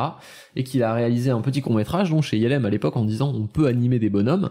Ce petit court métrage ayant marché euh, pas trop mal. Plus tard, il réalisera euh, Toy Story. Ah. Euh, il deviendra directeur créatif, puis directeur de Pixar et de Walt Disney Feature Animation. Donc Le mec pas mauvais quoi. le mec Ça sait à peu près ce qu'il fait. Ça va. Avant tout ça, cependant, il avait juste fait un petit court métrage à la con. Et on lui a dit, bah écoute, sur, sur un film, tu vas créer un personnage en 3D rudimentaire. Euh, le personnage en question, c'était un chevalier qui était composé des vitraux d'une église. En gros, les, le vitrail explose et les- avec les fragments du vitrail se lève un chevalier Génial. en 3D. Euh, et c'était dans un film de Young Sherlock Holmes qui s'appelait Le secret de la pyramide. Ok. Une petite séquence, c'était six plans, je crois, seulement. Euh, et pourtant, ces six plans, il, ça- il a dit, John Lasseter, il a jamais autant bossé de sa vie que pour faire ces six plans d'un chevalier en, en vitrail, parce qu'il a dû inventer toutes les techniques, encore une fois. Mhm. Euh, et ce film-là est sorti en 86. Et il a été récompensé euh, de l'Oscar des meilleurs effets visuels. Tu peux juste rappeler le nom du film, s'il te plaît? Le secret de la pyramide en français. Sinon, c'était Young Sherlock Holmes, euh, je sais plus quoi. Cool. Rien ça- à voir. putain, ça Ouais, rien à voir par contre. Bah, c'était en fait le secret de la pyramide était une histoire de Sherlock Ouais. Holmes. D'accord, Ah, ok, c'est en rapport ça- avec Sherlock Holmes. Soi-disant la première enquête de Sherlock Ça Holmes. doit je être fou de voir euh, enfin ce qu'il a réussi à faire en inventant justement cette technique qui n'existait pas. Eh ben justement, ça a convaincu les jurys et le public qui s'est dit qu'est-ce que c'est que ça? Comment ils ont fait ce Ouais, truc? Personne ne savait à l'époque, même dans l'industrie, comment ça avait été fait. Putain, ça on doit le doit à John Lasseter.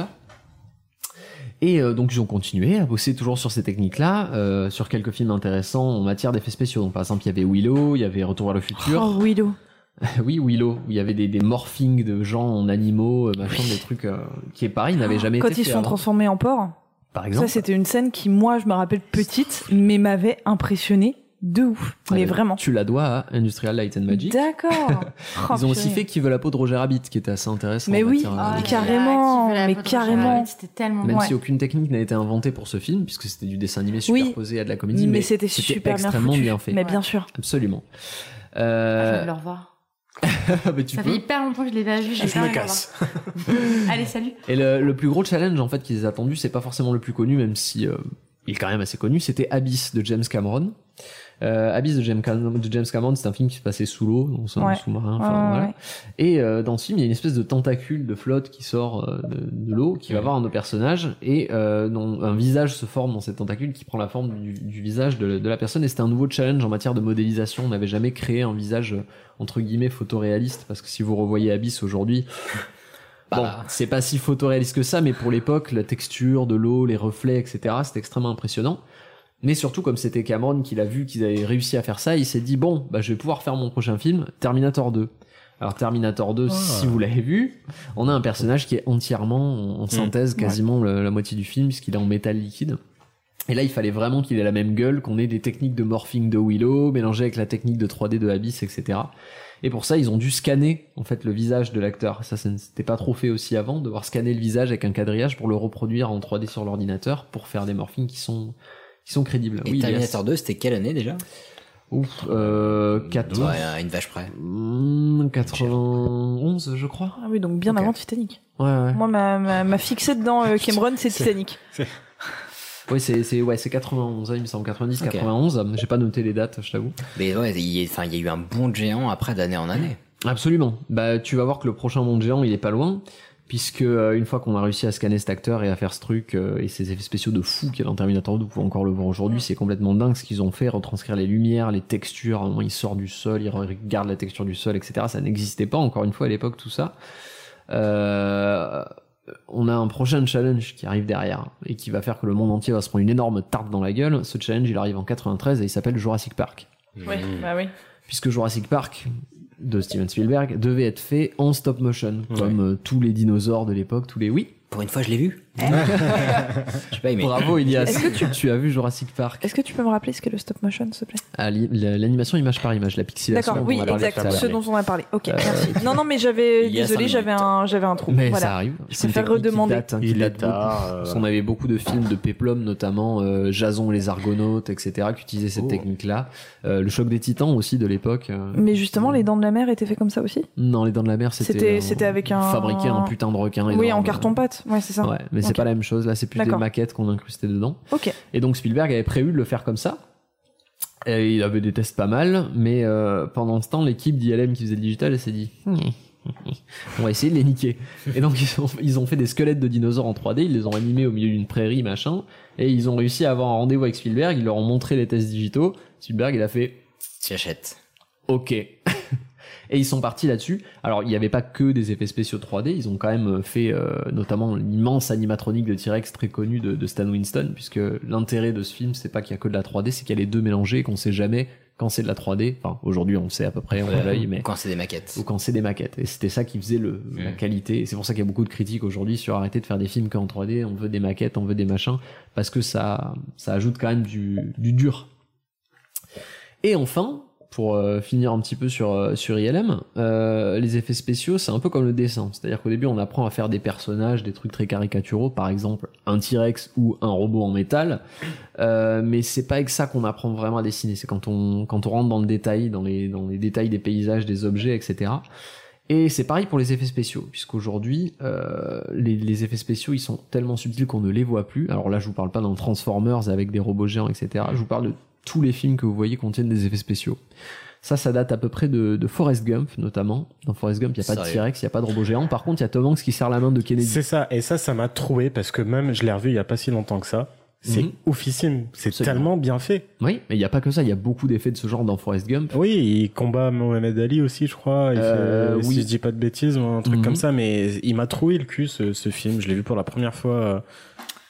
Non mais c'est l'expression à l'accent que moi je, je vois les mots de façon très littérale. Oui, donc, moi euh, aussi, cette expression, toi aussi, ça te fait Ouais. ça Ouais, du coup, je. Ouais, tu visualises des choses. Avant, j'allais pas aux toilettes. et Tu, tu me transmets euh, ton ambition, mais ça me fait un peu mal pour Non, toi. franchement, c'est il est, il est vraiment super bien fait. Et... Ouais. Bah c'est pas le seul, hein. la plupart des films aujourd'hui sont retouchés, en fait on est sur de la correction d'erreurs, ce qu'on appelle aujourd'hui, on verra ça en post-prod, ce qui est une- une expression qui n'existait pas à l'époque puisque faire un plan d'effets spéciaux coûte extrêmement cher. Mhm. Aujourd'hui ça coûte moins cher de retoucher un plan en post-prod que de le tourner proprement. Rajouter un tatouage. Oui, un. J'ai une question. On a parlé de tout un tas de films qui évoquent notre enfance, Mhm. notre jeunesse. Gremlins, ça a été fait comment? Ah, Gremlins c'était des marionnettes, la plupart du Oh temps. non, Je suis archi déçue. Ah, non, pas- Celle, qui... Non, Celle explose dans le micro-ondes, c'est une marionnette? Euh, oui, oui, tout à fait. C'est la pire scène de mon enfance. Et, un des meilleurs films de euh, ton enfance, j'en suis sûr, Oh, sans doute. Un fantastique Mr. Fox qui a été fait aussi avec des marionnettes. C'est vrai. par exemple. Est-ce que vous voulez qu'on continue de, de citer tous les films trucs qui qui ont sont pas dans le sujet. ouais. Marionnette, merci. Et, euh, et donc ouais, euh, surtout les films de David Fincher, on, on y fait souvent référence quand on parle de ces, ces effets spéciaux invisibles, quand on parle de Fight Club, notamment surtout de Zodiac ou euh, The Social Network. Tous les films de Ouais. David Fincher sont blindés chaque plan de correction numérique qui ne se voit pas forcément. Mais euh, regardez un making of un jour d'un film de David Fincher, notamment celui de Zodiac, qui est particulièrement impressionnant. Parce que vous voyez le Mais film, il- vous dites ah il y a pas beaucoup d'effets spéciaux. Vous voyez le making of, vous faites ah putain il y a pas un plan Bah, qui c'est est le- pas le- Le c'est- social network, il y a quoi comme effet Bah, c'est le photo. il y en a Bah, partout. du Mais coup, c'est quoi C'est le, c'est le Photoshop de la photographie en fait. C'est que t'as une image qui est certes ce qu'elle est, mais tu vas la corriger, la Hmm. machin et tout. C'est ce que Bah, t'entends, non? tu me posais la question dans Social Network, il n'y a pas d'effets spéciaux. Euh, le principe de Social Network, c'est le procès de Mark Zuckerberg contre les, ju- les jumeaux Winklevoss. Il y a pas, pas- c'était pas des vrais jumeaux. pas des jumeaux, c'était deux Ah oui. acteurs différents qu'on a transformés en jumeaux par la suite. C'est un Ah, exemple parmi d'autres. Ok. Et voilà, en gros, le futur des effets spéciaux, enfin la manière dont on voit les, les effets spéciaux aujourd'hui, c'est c'est de se faire duper en gros 24 fois par seconde euh, et de manière permanente. Et c'est pas de se dire waouh, ce- cet effet il est extrêmement réussi, c'est plutôt de ne pas le voir. Mm. C'est ça le succès d'un d'un effet. Ouais, c'est vrai. Et, euh, et peut-être que je reviendrai un peu une autre fois plus en détail sur des sur des méthodes en particulier, mais en Carrément, gros, c'est super intéressant. C'était à peu près Grave. Tout à l'histoire d'ILM en très très raccourci. Je vais pas vous le cacher parce que j'ai lu trois pavés de. Non, mais On ça nous vu. donne On a grave vu sur envie, De, de, enfin, si t'as des reportages ou euh, des bouquins euh, pas trop indigestes à nous conseiller un jour là-dessus, en n'hésite pas à reportage, ça dire. peut se trouver très très facilement, bien sûr. Bah, Sans franchement, problème. avec grand plaisir. Mais le plus intéressant, c'est toujours les making of de films en fait. Bien sûr, En matière c'est d'effets vrai. spéciaux. Bien à vous. Merci. Moi, j'ai une petite question. Je t'écoute. Ah. Le l'écran vert. Oui. C'est eux aussi ou enfin Non. ça vient d'où En fait, le comment f- alors l'écran vert, c'est très très récent en fait. Ah ouais on l'utilise à cause du numérique, parce que les capteurs des caméras Ouais. numériques sont plus sensibles Ouais, au vert. À l'époque, on utilisait du bleu parce que ça marchait mieux. Et en fait, non, ça date de Georges Méliès justement, de D'accord. c'est très très ancien. C'est-à-dire, on filmait sur une couleur unie parce que Très ancien couleur ou très récent alors? Très ancien. La technique est très ancienne. Le fond Ouais. vert Mais l'utilisation La, la euh, technique globale est fond uni pour supprimer la couleur, en Mmh, gros, mmh, mmh. euh, est très très ancienne. D'accord, Ouais. ok. Ok. Et bah, je tiens à dire que euh, déjà c'était vachement cool et surtout que tu penses que euh, ça ne nous sert pas ce que tu dis mais au contraire parce que récemment j'ai dû faire un tournage et euh, j'ai pu demander euh, des fraîches pour le tournage. Hein pour rappel les batteries fraîches. Ah, les froides, ouais. les fraîches c'était bien. Wow. Bien Ouais, vu. J'ai fait un effort. Mais comme quoi on t'écoute et ça nous sert dans la vie de tous les jours donc. euh, Ah bah ça me fait plaisir alors. Continue Oui. grave et, Oui. euh, et Merci moi qui ai une, culture cinématographique dramatique, bah, ça me donne envie de regarder des films. Donc non, c'est cool. Allez, prends, Forest. Je te remercie encore. prends la main, va. Putain, J'ai pu mentionner Dark Crystal. Quoi. Prendre ta douleur. La douleur m'a fait dire des choses affreusement grossières que je ne pensais pas, ça va sans dire. Un homme qui a appris à ignorer toutes les souffrances. On la porte, bordel Bah alors C'est quoi cette violence Mais gratos quel Franchement, c'est jingle. Pardon, c'était un petit peu violent sur la fin. Bah ouais, j'ai voulu mélanger ouais. euh, douleur et porte, puisque je vais vous parler du gate control, comme je vous l'ai dit. Ah. Autrement appelé, Malinx. autrement appelé en français la théorie du portillon. C'est un peu moins classe. Ouais. Voilà. Donc, euh, alors ça, je vous en parlerai après. Là, je vais faire un petit avant-propos. Donc, on va parler d'une des théories de la douleur. Et vers la fin d'une petite théorie personnelle euh, bah, que je vous exposerai. Donc déjà pour commencer par la douleur, qu'est-ce que la douleur selon vous? C'est un signal qui est envoyé à ton cerveau lorsque tu ressens une douleur pour te dire attention, tu es en danger et si tu Ouais, il y a quelque chose, il y a quelque chose. C'est intéressant. Donc c'est ça, euh, globalement, c'est un sentiment négatif qui va euh, survenir le plus souvent après une blessure physique, pas seulement. Et donc, bah en fait, pour euh, revenir d'un point de vue plus, euh, on va dire plus bas niveau, la, la blessure va déclencher une réaction chimique qui va transmettre un message de douleur. Oui, Camille, dis-moi tout. Pas tout le temps. Elle a beaucoup de questions cette fille aujourd'hui. Expose. Ouais, aujourd'hui je suis à fond. Alors, je me rappelle que quand j'étais au hand en quatrième, il y a... Non, non. Au lycée a un- Pergo. Non, même pas. Au collège, collège. Jean Bosco à Orchambaine que je salue. Ces questions Euh, sont non, non, mais il y a un élève, il a mal réceptionné la balle, il s'est retourné le doigt Hum, et il a pas eu mal. Et il Ah. a eu. Donc tu comptes en parler de ça ou pas? Alors, Parce que moi, ça, ça m'a- j'ai trouvé cite- ça Je cite hallucinant. ma phrase sentiment négatif qui survient le plus souvent après une blessure physique. Mais c'est un sentiment, la douleur Euh, Mais ouais, le y a de plus ça. souvent. Y a T'es ça. censé avoir mal. C'est une sensation ou c'est un sentiment? Euh, Il y a des deux. Il y a des deux. Alors justement, je vais en parler. Euh, je vais pas parler de toutes les composantes de la douleur parce que le, le principe, c'est, enfin, le sujet, c'est toujours le gate control, mais euh, Ouais. je devais pas. Pour simplifier, je dirais que si le message est trop violent, le message est confus et du coup il est pas interprété. Bon, je peux faire le sujet, oui, ou euh, vous voulez le faire à ma place? Ça va, non? Moi, j'ai posé une question, j'ai pas refait le sujet, merde. Mais euh, j'ai dit que j'allais pas en parler, mais enfin, tout, enfin, un tout petit peu, mais pas l'expliciter. Alors pour revenir sur ce que disait Victoire, effectivement, enfin sentiments, euh, sensations, etc. euh, moi, je vais m'intéresser à deux des composantes de la douleur. La composante sens- sensorielle. Donc je vous rappelle que on a discuté, enfin on a hum, pendant la saison 1, j'avais fait un sujet sur les cinq sens euh, qui n'en étaient pas que cinq effectivement, puisqu'il y avait un autre sens qui était la nociception, donc le fait de capter la douleur. Et donc on capte un message qu'on est capable d'interpréter, potentiellement de localiser. Vous pouvez savoir où vous avez mal Ouais. et euh, d'estimer donc à quelle intensité. Est-ce que j'ai très mal au petit doigt? Est-ce que j'ai un peu mal à l'épaule, etc. Mais ça m'est jamais arrivé, mais à l'hôpital, je crois qu'il te donne une, enfin, il te demande une échelle, non? Ouais, tu Il peux te- justement, voilà. Ouais, il te demande Et- et, apparemment ça, c'est euh, vraiment le sur un principe de sens. euh, Voilà, c'est vraiment le principe de sens, c'est que tu reçois une information, mais tu peux euh, l'évaluer et la comprendre. D'accord. Donc tu sais si t'as beaucoup mal, pas beaucoup mal. euh, Tu sais si t'as, euh, enfin bref, plein de choses. Bref. Tu, Oui. tu, tu, tu as vu le principe. Oui, oui, oui. Euh, Il y a une autre composante qui est la composante affectivo-émotionnelle. Donc quand on a mal, bah, on a souvent un, enfin, des sentiments négatifs qui accompagnent la douleur, tristesse, colère, etc. Quand tu te, quand tu t'exploses le petit doigt dans la table, t'as pas juste mal en mode ouïouïouï, t'es ultra vénère Ouais. ta race, quoi. Putain. Voilà, c'est le principe. Et tu te refais mal parce que tu tapes dans un truc derrière. Voilà. Donc, avec toute douleur, euh, il peut y avoir des sentiments négatifs qui sont associés euh, et qui peuvent aller très loin jusqu'à la dépression ou sentiments dépressifs. Mais t'as pas juste une douleur, genre tiens j'ai un peu mal à l'épaule. Typiquement, euh, je sais pas quand je fais du sport et que euh, je me froisse un peu un muscle, un truc comme ça, ça me rend pas triste. Je sens juste mon muscle et c'est tout. Euh, parfois, quand je me fais mal, un coup sec ou un truc, une douleur un peu aiguë, effectivement, ça peut m'énerver un petit peu. Ou voilà. Donc, il y a deux composantes majeures que bah, sur lesquelles je vais m'appuyer personnellement. Et il y a surtout un truc que je trouve intéressant, c'est que euh, qu'il y ait blessure ou non, parce que là on parlait de blessure physique, mais qu'il y ait blessure ou non, le fait que la douleur soit euh, ressentie suffit à justifier euh, de son existence tout simplement. Donc si la douleur est ressentie, c'est qu'il y a une réaction chimique et donc que quelque chose se passe dans le corps. Qui est vraiment une blessure ou pas, c'est pas important. C'est ce que ressent la personne qui va qui va bah, permettre de définir si euh, elle souffre ou non. Donc là, c'est euh, justement ce qui va permettre de, enfin, nous permettre de cadrer le fait que la douleur, c'est de l'information. Basta. Ouais. C'est juste un message qui transite et euh, qui peut faire péter un câble, mais voilà, ça transite. Euh, du coup, on va, donc, bah, on va parler de la transmission de cette information et donc un petit peu du système nerveux. Dis-moi. Je suis vraiment désolée de, de t'interrompre. Mais non, mais j'ai une question. pose des questions. La... Donc la douleur, c'est un message. Ouais. Ok. Mais tu sais, par exemple, il y a des, des douleurs qui sont super violentes pour des trucs archi inoffensifs. Genre quand tu te coupes le bout du doigt avec une feuille de papier. C'est un détail euh, qui me vient comme ça. Ça fait archi mal sur le coup. Bah, ça dépend. Et pourtant, mal, c'est non. Ah si, c'est super Bah, douloureux c'est- quand tu. mais c'est une C'est sensation une douleur super aiguë. aiguë. Ouais. C'est aigu, Voilà. mais c'est pas intense comme Non, douleur. mais quand c'est aigu, c'est pas profond. toi, quand tu c'est aigu, c'est pas- super désagréable. Oui, mais Et Bah. pourtant, c'est rien de grave, quoi. Tu t'es juste sous. Enfin, c'est pas profond, c'est pas. Tu vois ce que Bah je là veux dire justement j'ai pas fait le rapport. Alors justement c'est j'ai pas fait un truc précis sur la douleur, mais je peux y répondre rapidement. C'est pas euh, ça dépend pas forcément du degré de dangerosité. D'accord, Le ça veut degré pas de forcément dangerosité- dire plus t'as mal, plus c'est grave. Non, pas forcément, parce que déjà ça, ça dépend de l'implantation nerveuse, etc. Mais le corps est bien fait et fait en sorte que bah tu sois bien, euh, on va dire bien alerté autour des zones où euh, c'est dangereux. Donc globalement autour de ton cœur, niveau nerveux, ça va, c'est quand même bien foutu. Ouais. Euh, sur euh, ton ton talon, bah il y a pas des masses de trucs quoi. Ouais. Voilà, à part pour Achille qui s'est un peu fait éclater. Mais... Ouais, ça, c'est Non mais il y a des, y a- ce que je veux dire c'est qu'il y a des zones qui sont plus sensibles que d'autres Ouais, c'est à- comme, à la euh, douleur le- comme aux sensations. Au euh, bout du coude. euh, Qui est insensible. Ouais. Voilà. Voilà. On a une zone dans le corps où il n'y a pas de nocicepteurs, c'est ça? Euh, ça, je ne saurais te dire, mais euh, bon, en tout cas, voilà, les récepteurs vont être euh, répartis différemment.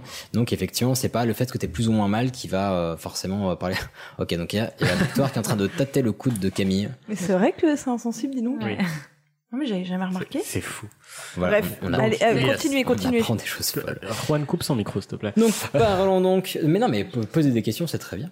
Euh, mais donc là, je vais parler du euh, système nerveux et de la transmission de l'information. Donc pour ça, euh, les acteurs les plus connus, vous les connaissez. Attention pour transmission de la douleur, les nerfs, la moelle épinière et le cerveau, forcément. On parlait tout à l'heure de la nociception, donc c'est le sens de perception de la douleur. Et bah comme pour d'autres sens, chacun a une sensibilité différente, un seuil différent qui lui, cap- qui lui permet pardon de capter la douleur et qui dépend de la physiologie, du contexte, donc euh, de l'attention, de l'adrénaline. Donc vous- tu parlais tout à l'heure du fait que bah, parfois on sent pas la douleur, etc. Bah ça peut dépendre de ça. Il peut y avoir une information, mais qui va être occultée parce qu'il se passe d'autres choses, parce que tu as une décharge d'adrénaline. Mmh. Ouais. Faut voir ça vraiment comme une réaction chimique. Sauf que s'il y a d'autres trucs qui rentrent en jeu, bah euh, voilà, il peut y avoir un Mhm. choix qui est fait ou euh, une inhibition. Et justement, petit à petit, on va parler de ces inhibitions et de ces réactions chimiques.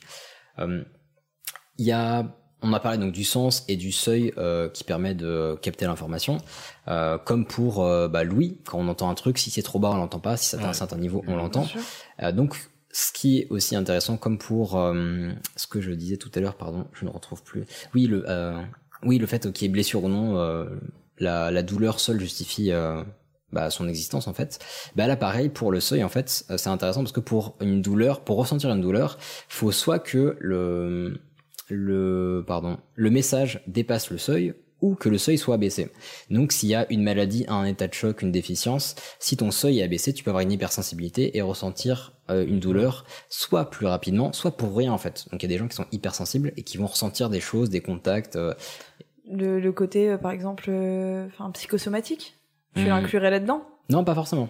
Non Alors ça peut, mais pas forcément. Ça peut simplement être bah, justement un état de choc ou une maladie qui fait que tu vas avoir une hypersensibilité euh, tactile Ouais, et ressentir le moindre bruissement, la moindre euh, ou bien ça peut être aussi euh, de la chaleur, d'autres choses. Et ça peut être euh, bah, vite un enfer parce que euh, là, genre tu vois, on sent pas le poids de nos vêtements parce qu'on s'y habitue, parce que machin. Et bah t'as des états qui peuvent faire en sorte que le moindre contact te fait péter un câble. Ouais, mais je crois que t'as certaines nanas aussi à la chimio qui, enfin, nana ou même mec qui supportent pas la chaleur, enfin, la chaleur est décuplée, enfin, ce genre de Ouais. choses, quoi, du coup. Mmh, Ok. Exactement. Euh, donc pour l'information, on en a parlé aussi, bah, il y a de la localisation et l'intensité de la douleur. Et cette information, elle va être euh, transmise donc dans le système nerveux grâce à des, grâce aux fibres nerveuses.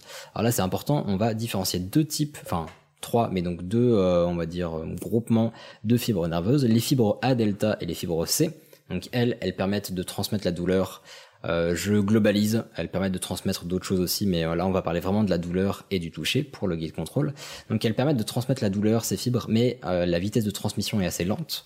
Et les fibres A bêta, elles permettent de transmettre, on va dire, les informations tactiles, donc le toucher. Et là, en l'occurrence, la transmission est rapide. Donc il y a plein d'autres fibres et je vous intéresse, enfin je vous encourage à vous y intéresser parce qu'on comprend plein de choses sur le corps humain avec ça. Donc là, vous comprenez qu'il y a plusieurs types de fibres, qu'elles transmettent des informations différentes et à des vitesses différentes. C'est là qu'on attaque le gate control. Donc le gate control, c'est euh, un portillon de contrôle en français, c'est vachement moins classe, mais faisons comme ça. C'est une théorie qui a été publiée en 1965 par euh, Ronald Melzack et Patrick Wall, qui sont respectivement psychologues et neuroscientifiques.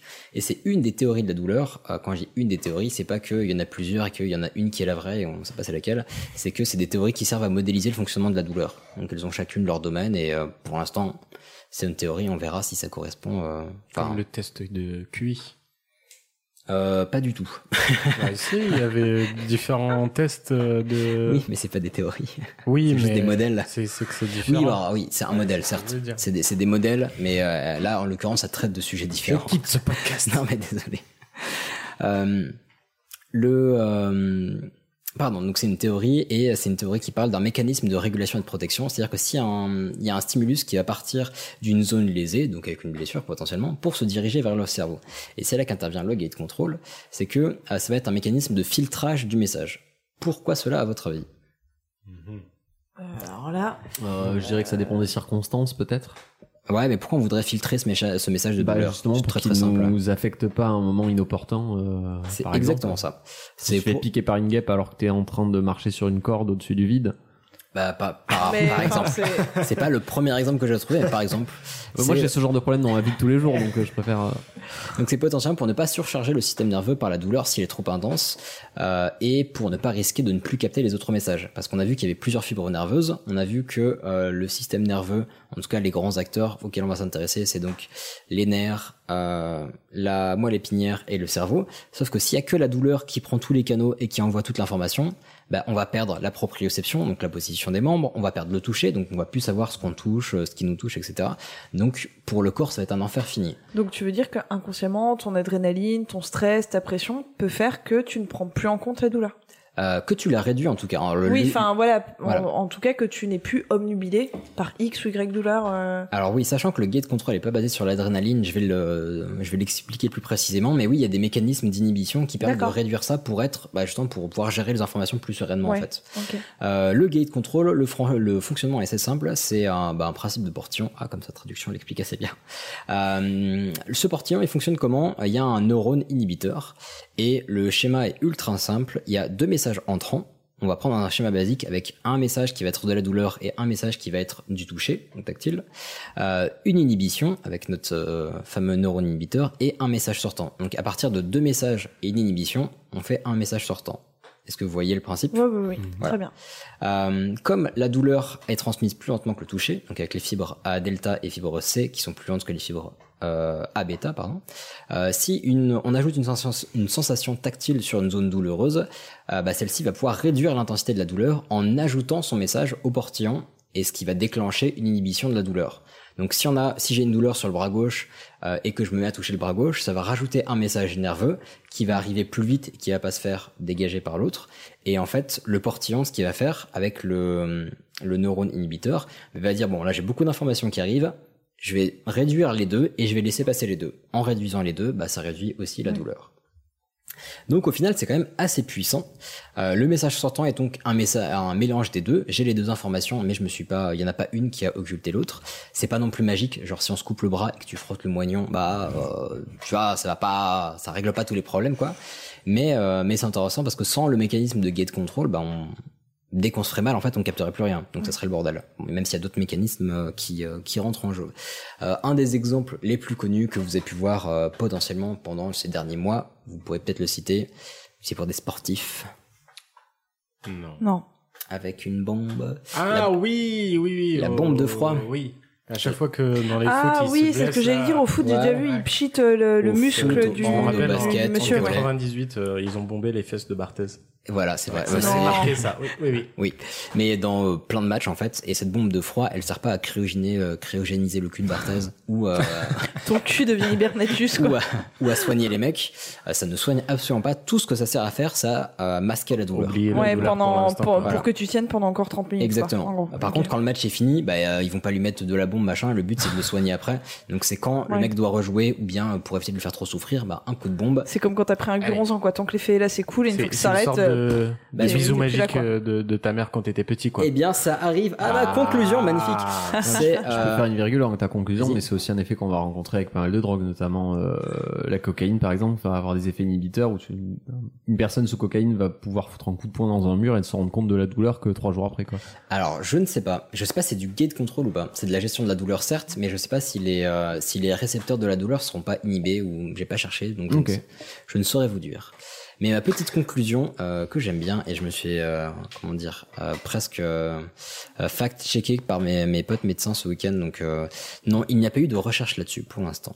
Mais donc le bisou magique, est-ce que ça serait, euh, enfin pour moi le bisou magique, est-ce que ce serait pas du gate control justement? Euh, Le bisou magique, est-ce que ce serait pas autre chose que de la magie? Parce que bah, le fait que ta maman te fasse un bisou sur l'épaule quand tu t'es fait mal quand t'es petit, bah ouais, tout va mieux, etc. Ça, oui. Non, c'est magique. beau, quoi. Mais bah, justement, Non, c'est pas magique. seulement. Si on reprend la définition initiale de la douleur, en tout cas pas la définition, mais deux des composantes de la douleur.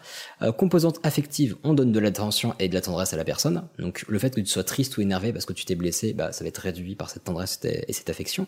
La composante so- sensorielle, stimulation tactile, Le bisou. un bisou. Et donc, bah, est-ce que ça serait pas du gate control, tout simplement Donc, est-ce que ça serait pas autre chose que du magique et vraiment un effet, genre, euh, ta maman fait de la biologie sur toi, quoi, tout simplement Voilà, donc il n'y a pas d'études scientifiques sur le sujet à ma connaissance pour l'instant, mais peut-être que ça viendra un jour. Sur le papier, ça fait sens. Voilà. Merci. Bah, merci à vous. Et je tiens à vous dire que j'ai passé donc les quelques derniers jours avec une bande de médecins qui m'ont euh, proposé de faire des recherches sur les sites de publication médicale pour faire ce sujet. Et Ils t'ont fait des bisous magiques. Non, c'était l'enfer. C'était des, des trucs euh, énormes, super longs en anglais. Enfin, j'ai appris énormément de choses. C'était cool, mais euh, putain de dieu, c'est compliqué. Bien. Mais c'était très cool et ils m'ont, euh, ils m'ont beaucoup aidé. Euh, ceci va mettre fin à cet épisode. Bah, Mais faut déjà Fort- mais oui, ça passe vite, ça passe Mais- vite que vous voulez. Bah, ça fait deux heures quand même. Mais- Il était fort agréable en votre, euh, en votre présence. Euh, bah, on remercie encore Victoire d'être venue. euh, Mais oui, Merci, merci de m'avoir invité. Vraiment, un grand je, je suis très Non, c'est super intéressant. Reclapping. Ça, c'est pour toi, chaussette. Non, c'était vraiment, en plus, vraiment, on a appris plein de choses. Je pensais pas apprendre autant de choses sur l'élevage, euh, l'élevage Ah, de la carrément. C'est vrai. Euh, Ah, bah, sur les ouf. communautés aussi, je me dis bon, pourquoi pas, quelques mois. Et je suis bien content de C'est pas très avoir fait le intéressant sujet, les communautés. Hein. Ouais, Ah, ouais. bah ouais, Mm, carrément. mm. Donc on vous le conseille. Du ou futur. Potentiellement à te contacter peut-être si on a des questions sur les communautés. Oui, oui, tu bien m'as dit sûr, que t'avais euh, un fort. euh, Ah, moi j'adore, euh, ouais, c'est vraiment un sujet qui me passionne et j'espère pouvoir euh, travailler là-dessus un jour, mais voilà, en attendant, euh, il faut écouter les couilles sur la table. Oui, alors c'est ce que j'allais dire. Tout à fait. Où est-ce qu'on peut te retrouver? Donc on a les couilles sur la table sur euh, iTunes. Enfin iTunes, c'est toutes les En plateformes fait, de toutes les podcast. plateformes de podcast, si vous tapez les couilles sur la table, euh, vous pouvez écouter le Ouais. podcast Les couilles sur la table et vous allez forcément, euh, enfin je l'espère, apprendre des choses sur euh, ces créatures qui nous entourent. Ça a été notre cas. Les hommes. Les hommes. Même, Voilà. même nous, les hommes, Oui. on apprend beaucoup de choses en écoutant mes couilles sur la table. Ah oui, mais clairement, moi Mm. j'en ai écouté euh, pas mal. Et oui, forcément, c'est des trucs dont j'ai entendu parler nulle part. Donc euh, donc c'est vachement bien, on vous le conseille. Où est-ce qu'on peut te, te retrouver toi personnellement Est-ce que tu as un compte Twitter Mon Twitter name c'est Vtuaillon. Donc mon nom de famille étant Tuaillon, Hmm, euh, ce qui pour la petite histoire veut dire euh, écarisseur en patois franc-comtois. Oh Donc j'ai beaucoup pensé à tous mes Je ancêtres. te verrai plus Oh, jamais pareil. merci de ouf. Tandis que j'écarissais des, des chevreaux. Finalement, Je pensais à tous mes là. ancêtres les tuaillons qui. Et Oh là, Tu Est-ce que vois, tu as une réflexion beau. sur la destinée, la prédestination Oui. Euh, bah voilà, écoute, on vous encourage à la suivre, à lui donner 5 étoiles aussi parce qu'elle le mérite. Et puis, bah écoutez, à lui envoyer des messages si vous avez des questions parce que. Ouais, je réponds toujours. hein. Je mets plusieurs euh, jours, mais semaines. Mais, mais je réponds. C'est vrai. Mm. Euh, c'est vrai, et puis très sympathique si vous la croisez euh, sur un événement poudresque ou bingesque ou, euh, ou papa manonesque. On va chercher un autre adjectif Oui, une fois. Mais euh, voilà, on s'est rencontrés en événement podcastique et c'était très agréable. Sur ce, on va vous remercier pour. Te ta gueule, en voilà. gros, on vous remercie pour le fait d'avoir dépassé les 100 sur la thune. Merci, merci, merci, merci, Prenez soin de merci. vous, Prenez soin les uns des autres.